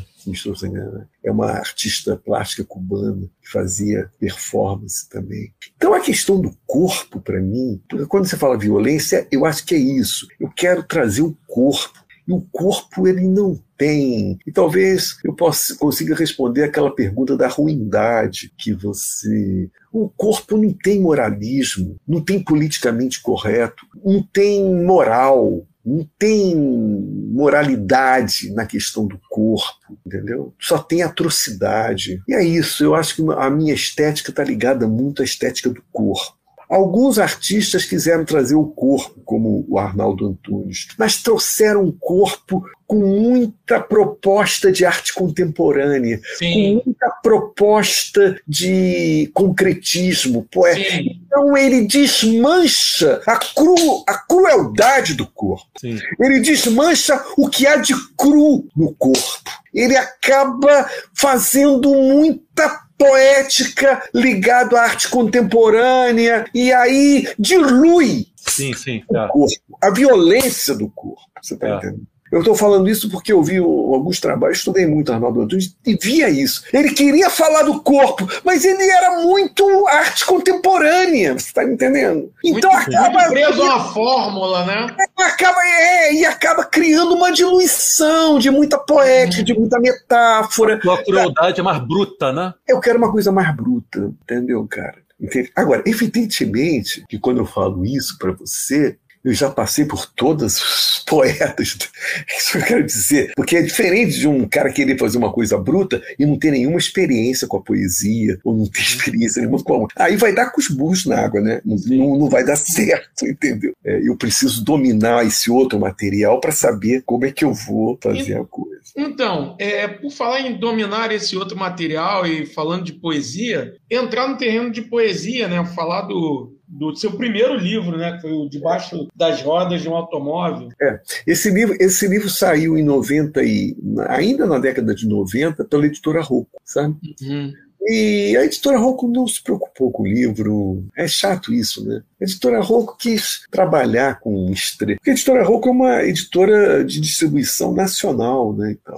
e fez sabe, não tratou o livro com a atenção que devia, sabe? Enfim, o livro foi esgotado, ela não quis fazer reedição do livro, até que recentemente agora, na pandemia, no, no ano de 2000, no ano de 2000, no início da pandemia, uma editora de Curitiba, a Coter Editorial, se preocupou em, em meus trabalhos e, e, e lançou o Lulismo Selvagem e relançou o livro de poesias. Só que no relançamento tem uma parte é, de poesias inéditas. Né? Então tem o, tem o relançamento do livro uma, e eu acrescentei uma parte inédita ao debaixo das rodas de um automóvel. Então, eu, eu, vou, eu vou ler brevemente aqui um, um soneto, porque assim, uma série de sonetos que eu acho que são maravilhosos aqui, é, mas eu vou ler o soneto A Margem. Desde que me separei dos homens e me trancafiei no quarto, tenho escutado a vida, como se para escutá-la fosse preciso a margem. Agora mesmo acabou a novela das oito. O vizinho do lado está rindo. Qual é o fato engraçado que o faz rir tanto? Será mesmo engraçado? Ou será ele um homem feliz? A criança chora, o cachorro late e o homem ri cada vez mais alto. Será isso então a vida? Esse ruído infinito? Esse burburinho que não para?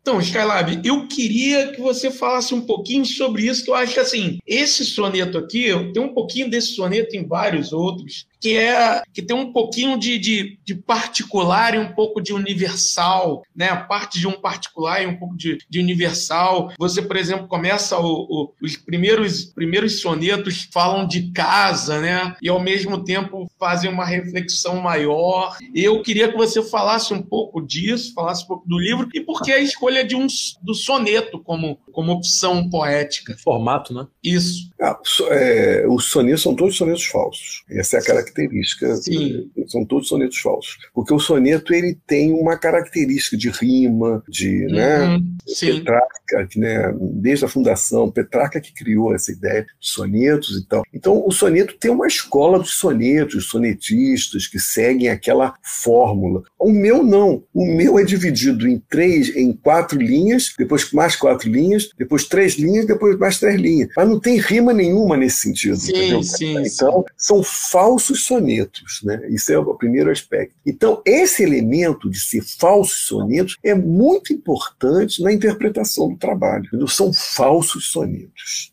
O que, que você queria dizer? É porque você sabe, eu, às vezes, sabe uma coisa que eu vou, eu vou, te, eu vou, te, vou te dividir uma preocupação minha que eu tenho recentemente. É tão difícil hoje, a poesia se tornou um, um dinossauro, né, cara? Se você pensar bem. A música popular não, né? A música popular é uma coisa forte, né? E o cinema é uma coisa forte. O teatro é uma coisa forte, também está presente na, na indústria cultural. Mas poesia é inadmissível que ainda se edite livro de poesia. A poesia é um dinossauro, né, cara? É um animal em extinção. Tem, uma, tem um poema meu que eu falo, eu amo todo, tudo que está em extinção, entendeu? Eu amo extinção. Porque a poesia, é, cara, imagina. O, o, o, esse menino, Arnaldo Antunes, escreve esses poemas, lança ainda os livros de poema, porque ele está muito ainda ligado lá a, a, aos concretistas, né? Então a imagem dos concretistas para ele é muito forte. Então por isso que ele continua, ele continua lançando os livros de poemas dele, que nem são concretistas. Mas assim, é, a poesia é um, é um gênero em extinção, né? É, é, sabe? Como é que no mundo contemporâneo ainda possa existir livros de poesia, né? Eu estou dividindo com vocês um, uma, um pensamento, né, cara? Sejam francos comigo. Vocês compram um livro de poesia para ler contemporaneamente? É muito difícil, cara. É muito difícil. Vocês provavelmente podem ler um livro sobre política, né? Vocês provavelmente podem até ler um romance, até um romance, por exemplo, um livro do Guimarães Rosa, pode manifestar vontade de ler lá, né, Grande Sertão Vereda, até pode, né, poxa, pela importância, mas um livro de poesia, cara, a poesia é um monstro, não é não, cara? É um bicho, é um bicho, um dinossauro, não existe, não é, cara? Sim, sim. Eu acho que eu escrevo sim. por causa, eu acho que eu escrevo poesia por causa disso. Você ainda escreve poesia? Eu escrevo. E Por digo, e te digo que e que te digo que esse pensamento, essa reflexão que eu acabei de fazer com vocês agora, reflete no, no meu próprio trabalho. É, é. Eu não escrevo tanto poesia como eu escrevi antigamente, entendeu? Porque realmente é muito difícil, mas eu, eu ainda escrevo. Eu ainda escrevo. Mas, assim, não é na mesma intensidade que eu escrevi antigamente. O mundo contemporâneo não está mais ligado muito à poesia. E, e poesia, você percebe, você consegue perceber muita diferença entre a, a a sua poesia, a sua escrita é uma poesia, a sua escrita é uma música. Não, pois é, isso eu quero dizer. Você consegue trazer a poesia para a música popular, entendeu? Para a música popular, aí é tragável. Dá para se. Né? É, as pessoas consomem música Você popular. é muito poético na, na, na, na, música. Pois é, pois é. Mas na música popular dá para so, dá para estragar. Mas eu quero dizer, bem, hoje, né? eu quero dizer hoje uma pessoa comprar um livro de poesia, cara, e ler os poemas é, é cada vez mais complicado isso, é muito difícil. É, é, é, é eu diria que é absoluto. Existe alguma coisa no mundo contemporâneo, e, e, evidentemente que tem editoras que, que publicam livros de poesia. Publicou o a, a, coisa de um ano atrás.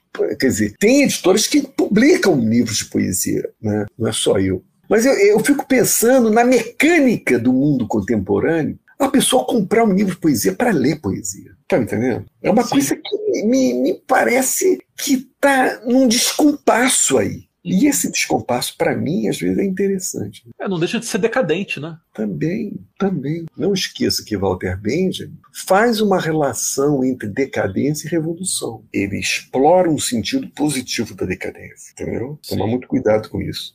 E tomar muito cuidado quando eu falo do mundo moderno, porque o mundo moderno, como é que você vai questionar o mundo moderno, entendeu? O Walter Benjamin, ele, ele fala justamente daquelas imagens que estão em decadência, entendeu? E essas imagens que estão em decadência podem ser imagens extremamente revolucionárias. Pode desencadear uma. Então, tudo que eu estou falando é isso, é entre aspas, tá? Tudo que eu falei sobre a poesia é entre aspas. Entendeu? Agora, Scalab, você disse que ama tudo que está em extinção. Isso inclui o Fluminense Futebol Clube?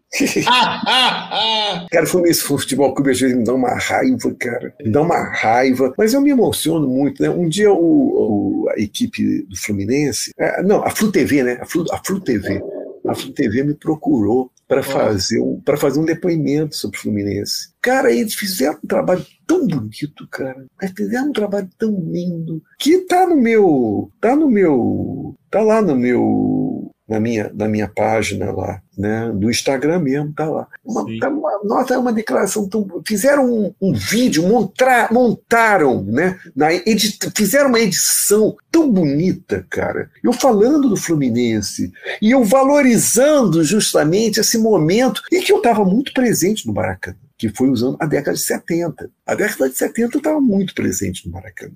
Na década de 70 eu vi grandes jogos, eu vi grandes times na década de 70. Eu tava presente na arquibancada, não é ver televisão, não. Presente na arquibancada, entendeu? Eu vi o timaço do Botafogo, Rogério na ponta direita, Paulo César na ponta esquerda, Jairzinho, Roberto que era o companheiro do Jairzinho na Nina. Cara, um timaço. Assim. E o Gerson dando aqueles passos de 50. Mas eu vi esse time do Botafogo, cara. Eu fui ver uma decisão, porque eu não via só jogos. Eu era tão apaixonado por futebol que eu não via só jogos do Fluminense, não. Eu, via, eu ia assistir qualquer jogo de futebol. Era apaixonado por futebol. Eu fui ver uma decisão de Botafogo e Vasco com 20 minutos do primeiro tempo, o Botafogo já tinha liquidado o jogo. Tinha dado já 4, 4 a 0 4 a 0 Botafogo. No show. 20 minutos do primeiro tempo, 4 a 0 Decisão, Botafogo. 4 a 0 Botafogo. Não, no show, Botafogo. 4 a 0 20 minutos do primeiro 4 a 0 Botafogo. Já tinha liquidado a partida. Eu vi essas coisas, cara. Caramba, nem, nem na lembrança cara, do Skylab a gente tá bem, né, Yuri? É, tamo fodido mesmo. Cara, eu vi o time do Bangu, cara. 66? O Bangu, cara. O Bangu dando show de bola no, na decisão do Campeonato Carioca com o Flamengo. O Maracanã lotado de rubro-negro. O Bangu aquela torcidinha pequenininha. O Bangu arrebentou o Flamengo, cara. Ao ponto, ao ponto de um jogador do Flamengo, chamava-se Almir Pernambucano, Almir Isso. Pernambucano, não aguentar mais e correr atrás do Ladeira, que era o meio, meio, do Bangu, e o Ladeira era um grande jogador, porque não estava aguentando, e saiu para porrada. e o Ladeira correndo atrás, e o Almir correndo atrás. Foi, foi uma coisa mais engraçada do mundo, cara. Porque um correndo atrás, o outro correndo atrás, sabe, cara? Correndo, fugindo. Um tava fugindo. O Ladeira do Bangu tava fugindo. E o Almir correndo atrás dele para dar porrada nele. Parou o jogo, cara. E um correndo atrás do outro. Parou. Tu tá falando da decisão de 66, o? Bangu, né? É, o Bangu deu, tava dando, deu de 3 a 0 no Flamengo. Isso, final do Carioca de 66. O Bangu que tinha De Aranha. Nossa! E, e, e eu me lembro, é, futebol para mim tá, tem esse aspecto nostálgico. Sabe? E eu me lembro dessa decisão de 63 que foi a maior renda do Maracanã em 63. Decisão de Fla-Flu. Lógico que eu ia aos jogos com meu pai, era criancinha. Tava tão cheio que pela primeira vez eu não assisti o jogo pela arquibancada, que era o lugar que eu sempre assistia. Eu sempre assistia atrás do gol, na arquibancada. E nesse jogo eu não pude assistir o jogo na arquibancada porque estava lotado. Eu tive que assistir o jogo de geral. Foi a primeira vez que eu assisti o jogo de geral. Eu era pequenininho, né? era novinho, era pequenininho, eu tinha que ficar na ponta do pé para ver. O Fluminense tinha um jogador escurinho, ponta esquerda, um goleador. Né? É, o Flamengo tinha um goleiro chamado Samuel e, e, o Flamengo tinha Silva, um atacante importante. E esse jogo, se de, fosse empate, dava o título ao Flamengo. E foi empate, foi 0 a 0 Qual foi o maior jogo que tu viu no estádio? Ah, eu acho que o maior jogo que eu vi no estádio foi Santos e Vasco, que o Pelé completou mil gols. Eu tava, tava lá, mentira, tava, tava lá? Tava, Caralho! Tava, Caralho. Tava, atrás do, tava atrás do gol do ah, Andrade. Mentira, cara. Sério mesmo? Que isso, cara? Mas quando foi Santos e Vasco? Quando foi que o Pelé completou mil gols? Foi década de 70. Sim. Cara, década de 71, 70. 72, por aí. Década de 70, eu tava no Maracanã sempre. Que isso, Scalab. E eu, eu, eu, eu, obrigava meu pai a me levar. Tava no Maracanã sempre.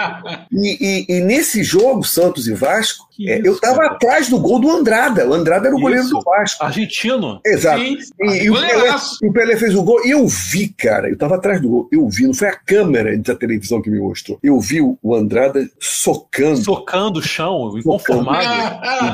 imagem icônica. Tava atrás do gol. Tinha o um problema de ficar atrás do gol. É, é, era ver o, o, gol adversário, porque era muito longe. Daí Sim. porque muitos preferiam ficar no meio do Maracanã, porque aí tinha uma diferença proporcional. Mas eu não, eu gostava de ficar atrás do gol. Então a experiência do goleiro. Então eu vou culminar para te falar para mim o maior ídolo do Fluminense. O maior ídolo do Fluminense não é Fred, cara. Pelo amor de Deus. o Fluminense não é Fred, nunca foi. O Fred se jogou muito no Cruzeiro. Depois foi jogar na França. Entendeu? Não é um jogador tricolor. Os tricolores ficam putos comigo. o Fred não é tricolor. O Fred veio jogar no Fluminense recentemente, cara. Entendeu? O maior ídolo do Fluminense se chama Castilho. Goleiro. Ó, goleiro, e eu vi, estava atrás do gol, ficava assim, eu via a- a- o Castilho, entendeu? Eu vi o Ca- Castilho cortou o dedo, porque Isso. tinha problema no- na mão, ele cortou o dedo. E o Castilho, para mim, era o maior ídolo do Fluminense. E acabou se suicidando. E acabou se jogando de um edifício, como se estivesse fazendo Sim. uma ponte. Caramba. Se jogou do edifício. Essa parte eu não sabia. É, e É. E qual foi a maior alegria que o Fluminense já te deu, Skylab? Cara, a maior alegria foi justamente a decisão contra o Botafogo, quando o Fluminense ganhou de 1 a 0 os botafoguenses reclamam até hoje que foi empurrão do goleiro, o goleiro do Botafogo era o Ubirajara, chororô como sempre, né? veio do Bangu, né? E o goleiro era o Ubirajara e que o Marco Antônio centrou, o Marco Antônio cruzou a bola, um jogador do Fluminense, não sei se foi o Marco Antônio ou foi o Lula, não, acho que foi o Lula, é, é, disputou na cabeça com o Birajara, sobrou, o Lula, o Birajara reclama que foi empurrado, sobrou no pé do jogador do Fluminense. O goleiro não bira. É. E aí a torcida do Botafogo até hoje tá em- não engoliu isso, que acha Não tinha que foi VAR naquela época, né? né, não tinha VAR, que foi falta no goleiro. E o, e o Lula, quando veio ao Flu, quando veio ao meu programa, explicou que não houve falta nenhuma. É, não houve falta nenhuma. Mas o Paulo César Caju, que também estava nesse jogo, também estava nesse jogo, também ele diz que foi, foi falta, estava tudo. Esse, me esqueci o nome do árbitro. O árbitro ficou famoso por causa disso, porque não deu a falta. E década de Foi- 80, época do Casal campeão. 20, o Washington Assis, tu ainda ia o Casal 20 foi espetacular. O Casal 20 foi espetacular. Fluminense autêntico. Tinha o Romerito, né? Isso, Romerito. É, tinha Paulo Vitor no gol, Paulo Vitor no gol. Foi campeão em cima do Vasco, né? E Foi, foi. 84. Não. Fluminense autêntico. Por isso eu digo, Fluminense autêntico é o Fluminense 70 e esse da, do. O Fluminense do Horta já não é um Fluminense autêntico, era um timaço espetacular. máquina tricolor. Tinha Rivelino, tinha Paulo César Caju, tinha Rodrigues Neto, e tinha, um, ti- tinha Doval. Lembra argentino. do time Doval? Era um time, é, mas era um time artificial, né? O, o Francisco Horta ia comprando jogadores. Ia comprando. Paulo César Caju lembra quando foi contactado pelo Horta, ele jogava no, no Marseille, né? Marcelo da França. É, Marseille da França, e aí Paulo César, o, o Horta falou: o Riverino vai jogar. Quando o Paulo César Caju soube que o Riverino era contratado, então, não, vamos lá então. E aí montou um time espetacular. Timaço. Mas era um time artificial, entendeu, cara? Isso eu quero Sim. dizer. Eu valorizo mais os dois anteriores. Tu não criou identificação com a máquina tricolor. Não, não, porque depois foram embora. É? Sim. Você pode dizer que o Ribeirinho era o tricolor autêntico? Não. Não, não era. Corintiano, cara. Sim, Entendeu? sim, exatamente. Você, você, an- antes, obviamente, da pandemia, você ainda frequentava o estádio? Aonde? Aqui no Maracanã, tu ainda Não, frequentava? não, não. Antes, da, Não, an- antes de quê? antes da pandemia. Antes da pandemia. Rapaz, eu vou te falar uma coisa que você não acredita. Eu não conheço Maracanã. Esse novo. Não conheço. Nunca fui. Nunca fui. Houve uma época, cara, um pouquinho antes da reforma, que eu cheguei a frequentar, como se chama? Os convidados. Porque tem os convidados, né? Camarote? Os camarotes. Porque eram os convidados. Você encontrava ali o Lulu Santos, que é fluminense. Você encontrava ali o Nelson Mota, fluminense. E eu cheguei a frequentar muito o camarote, sabe? Que eram os, os artistas convidados, entendeu? Mas era o Maracanã ainda antigo, entendeu? Ali, a, a partir da reforma, a partir da Copa do Mundo de 2014, eu abandonei o Maracanã. Perdeu o tesão. Eu abandonei o Maracanã. Eu tenho até medo de ir ao Maracanã e não reconhecer o Maracanã. Eu, É, eu, vou, eu vou me sentir muito mal, né? não vai reconhecer mesmo, não. Duvido você ainda acompanha os jogos do Fluminense, né? Não, todos, todos, todos. Eu digo, não fui no Maracanã. O teu pai também era tricolor, foi uma paixão Não, passou. não, Botafogo, Botafogo. Ah, Botafogo? Teu pai era botafoguense? Botafoguense, Botafogo. Como é que você virou tricolor? Por causa da minha mãe. A minha Ah, família, deixa eu te explicar, o, o meu, o meu pai é mineiro. Né? Então ele vem de uma família do interior de Minas e tal. Sim. A minha família, a família da minha mãe é italiana. E os Sim. italianos são tradicionalmente, no Rio de Janeiro, são tradicionalmente fluminenses. Tanto Sim. que se você fizer uma pesquisa entre os jornaleiros, que são todos italianos, a grande parte é italiana, você vai ver que tu- a maioria é fluminense. Tudo tricolor. Então, assim, no- em São Paulo provavelmente seja o Palmeiras, não sei. Sim, sim. Ma- Mas, assim, no Rio, a, a acho, o italiano é Fluminense. Não sei se é em razão da, da das cores, das, né? Das cores, né? Provável. E teu pai não se importava com o fato de você não ter seguido o time dele? Não, de forma nenhuma. E ali a família italiana foi determinante, porque eu morava com minha mãe, morava. É, minha tia, era uma casa de dois andares, sabe? No Rio Comprido. Isso é uma coisa muito curiosa. Eu morava numa rua chamada Conselheiro Barros, no Rio Comprido. E quem frequentava aquela, aquela rua era o Tim Maia. Sim. O Tim Maia era, era do Rio Comprido. Jorge E- Ben era do Rio Comprido. Jorge Ben, perfeito, perfeito. É, era naquele bar de vinos. Iam muito pro bar de vinos, que Sim. ficava ali. Rado- Radoc Lobo com Rodo Radoc Matoso. Lobo, Exatamente. Eu sou é Rio daquela Comprido. Tem muita gente que acha que é. Tijuca. Não é Tijuca, é Rio Comprido ali. É curioso isso, exatamente. É. Porque o, a Tijuca, a Tijuca, é- é- o Divinos é fronteira entre É, Rio divisa. Comprido e Tijuca. É Rio e Sim. Tijuca. Mas a, a rua que eu morei era Rio Comprido mesmo, cara. Sim. E, e- e- e isso é muito interessante, sabe, cara? Tim Maia frequentava a minha rua. É, ao, ao ponto, o meu pai era criminalista, né? E o Tim Maia, o Tim Maia tinha roubado um vaso na, numa varanda aí. E estavam processando ele. Estavam processando ele, cara. E, e- e- e- e- e chamaram meu pai para defendê-lo, entendeu? E o meu pai era criminalista, meu pai trabalhava com esse pessoal todo, né? E o Tim Maia era da turma da pesada, né? Eu, eu tô falando do Tim Maia, eu tinha cinco aninhos, eu tinha seis anos, era no- muito novinho. E o Tim Maia já era, né? Era o turma, a turma- a barra da pesada. Era uma turma lá da, da Conselheiro Baixo que tomava maconha, né? cheirava, essas coisas. todas. O Tim Maia fazia parte desse, dessa, desse grupo da pesada. E eu morava em dois, numa casa de dois andares, no Rio Comprido. Embaixo morava eu, meu pai e minha, uma tia minha solteirona, e em cima morava uma outra tia com seu filho e tal. Todos eles eram italianos, né, cara? Então a influência da minha família é uma influência muito italiana. Então tu conheceu o Timaya, tu lembra dele? Muito. Seu molequinho. O o Timaya era muito amigo do meu primo, que era mais velho, meu primo Perrota. Era muito, era, era, era mais velho do que eu e tal. Então eles eram muito da turma da pesada, né? O Timaya, quando passava assim, no portão da minha casa, eu tava sempre jogando bola, né? Eu tava sempre. Eu era uma pessoa, eu era apaixonado por futebol, né? Tu era peladeiro. É, pela, jogando. é, Jogava na- em que posição? eu jogava, eu, eu jogava no meio de campo, sabe, cara? E, e aí, mas, mas quando eu, jogava é, na minha casa, eu, às vezes eu jogava sozinho. Então o muro era o outro, outro jogador, sabe? Entendo. E aí o Tim, o Tim Maia passava pelo portão da minha casa, me vendo jogar, aí eu nunca mais vou me esquecer a maneira como ele fala Hey, Roger! Alô, Roger! É aquela voz dele.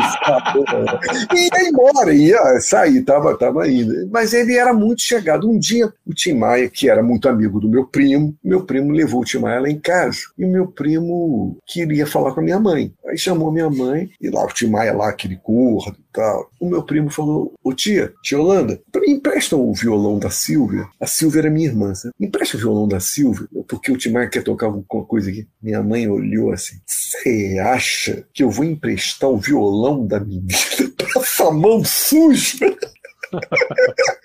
Pra tu ver o clima da burguesia, né, cara? O Tim Maia era da, era da pesada, era vivia na rua, era da barra, era barra pesada, lá, entendeu? Era da barra pesadíssima. E a minha irmã e a minha mãe não emprestou o violão da minha irmã Tim Caramba. Maia tocar. Nunca mais me esquecer isso. Tua mãe recusou o violão ao Timaya. Eu Vou emprestar o, violão da menina, cara.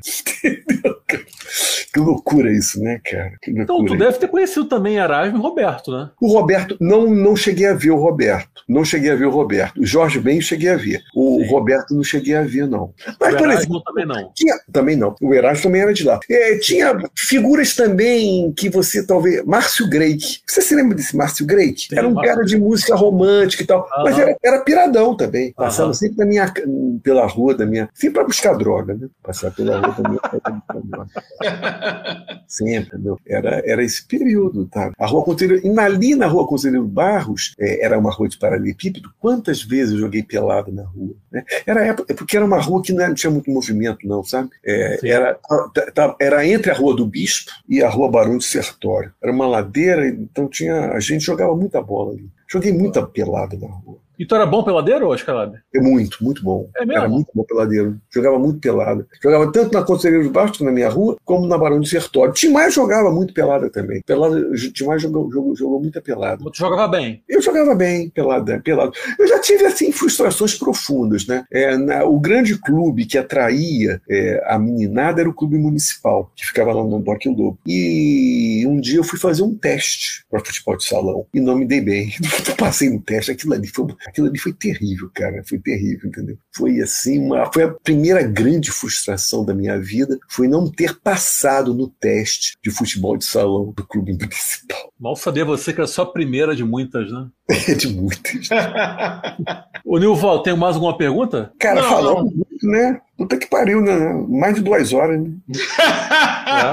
Não, fechou, fechei aqui. Então encerramos aí com a frustrada carreira futebolística de Skylab, que foi encerrada de forma extremamente precoce. É, e, e só para só pra concluir, eu sou do Rio Comprido. Eu não sou de Ipanema, Leblon, Copacabana. Sim. Onde nasceu a Bossa Nova, entendeu? Então isso tem muito a ver também com a minha música. Entendeu? Eu, eu, eu- entendo muito o Jorge Ben, entendo muito o Tim Maia pela região em que eles habitavam. Eu não sou da turma do Tom Jobim. Aham. entendeu? Entendeu? Quero dizer, do pessoal do Sim. Leblon. Entendi.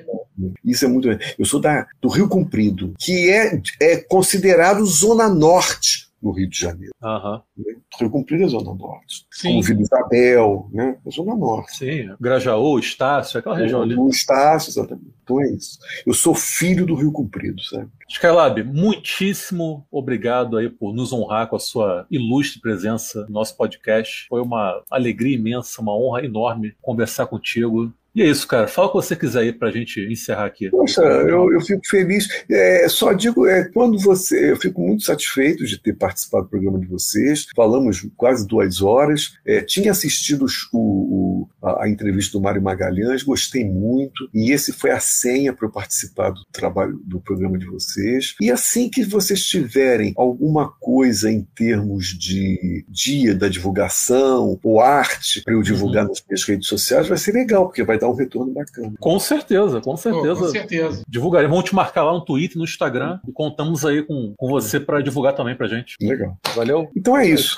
Um grande beijo para vocês, Nilvio, Yuri. Então, tá. Skylab, agradeço imensamente. Pô, para mim foi uma honra imensa de estar aqui com um artista do seu quilate, cara. Você é um, um gigante da, da, da música popular brasileira e para mim foi uma honra imensa. Poxa, um prazer, viu? Um beijo para todos vocês. Beijo, beijo. E, e, e para quem nos ouviu até agora também, um beijo enorme. Valeu, gente. É, até a É próxima. isso. Beijo.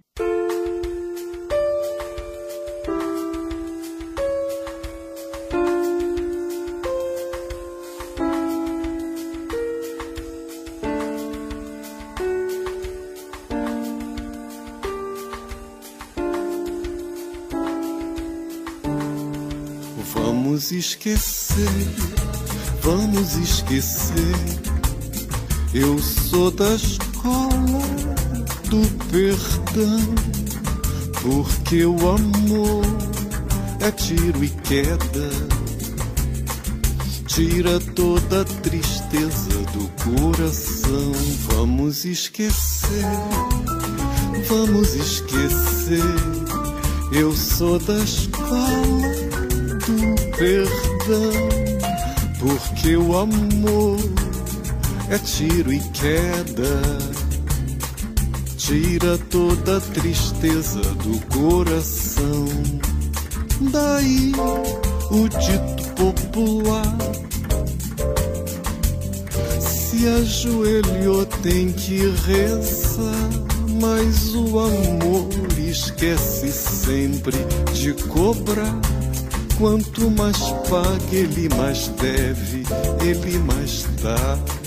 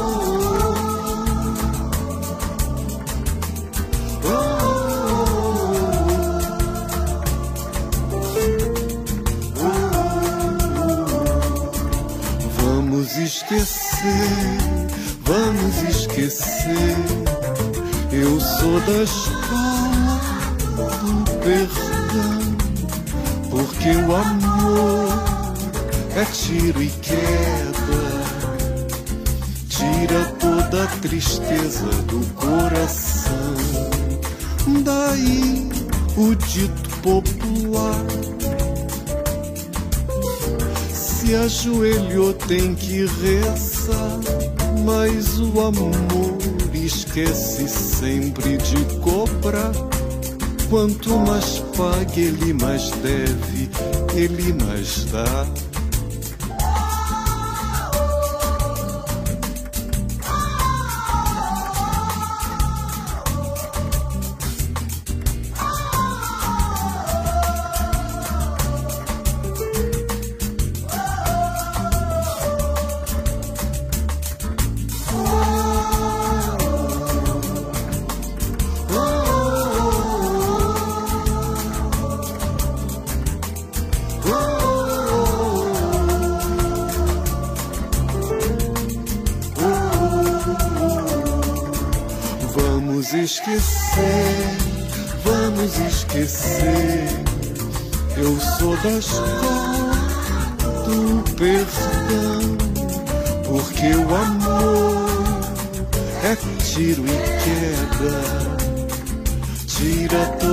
tristeza do coração. Tira toda tristeza do coração. Tira toda tristeza do coração. Tira toda tristeza do coração.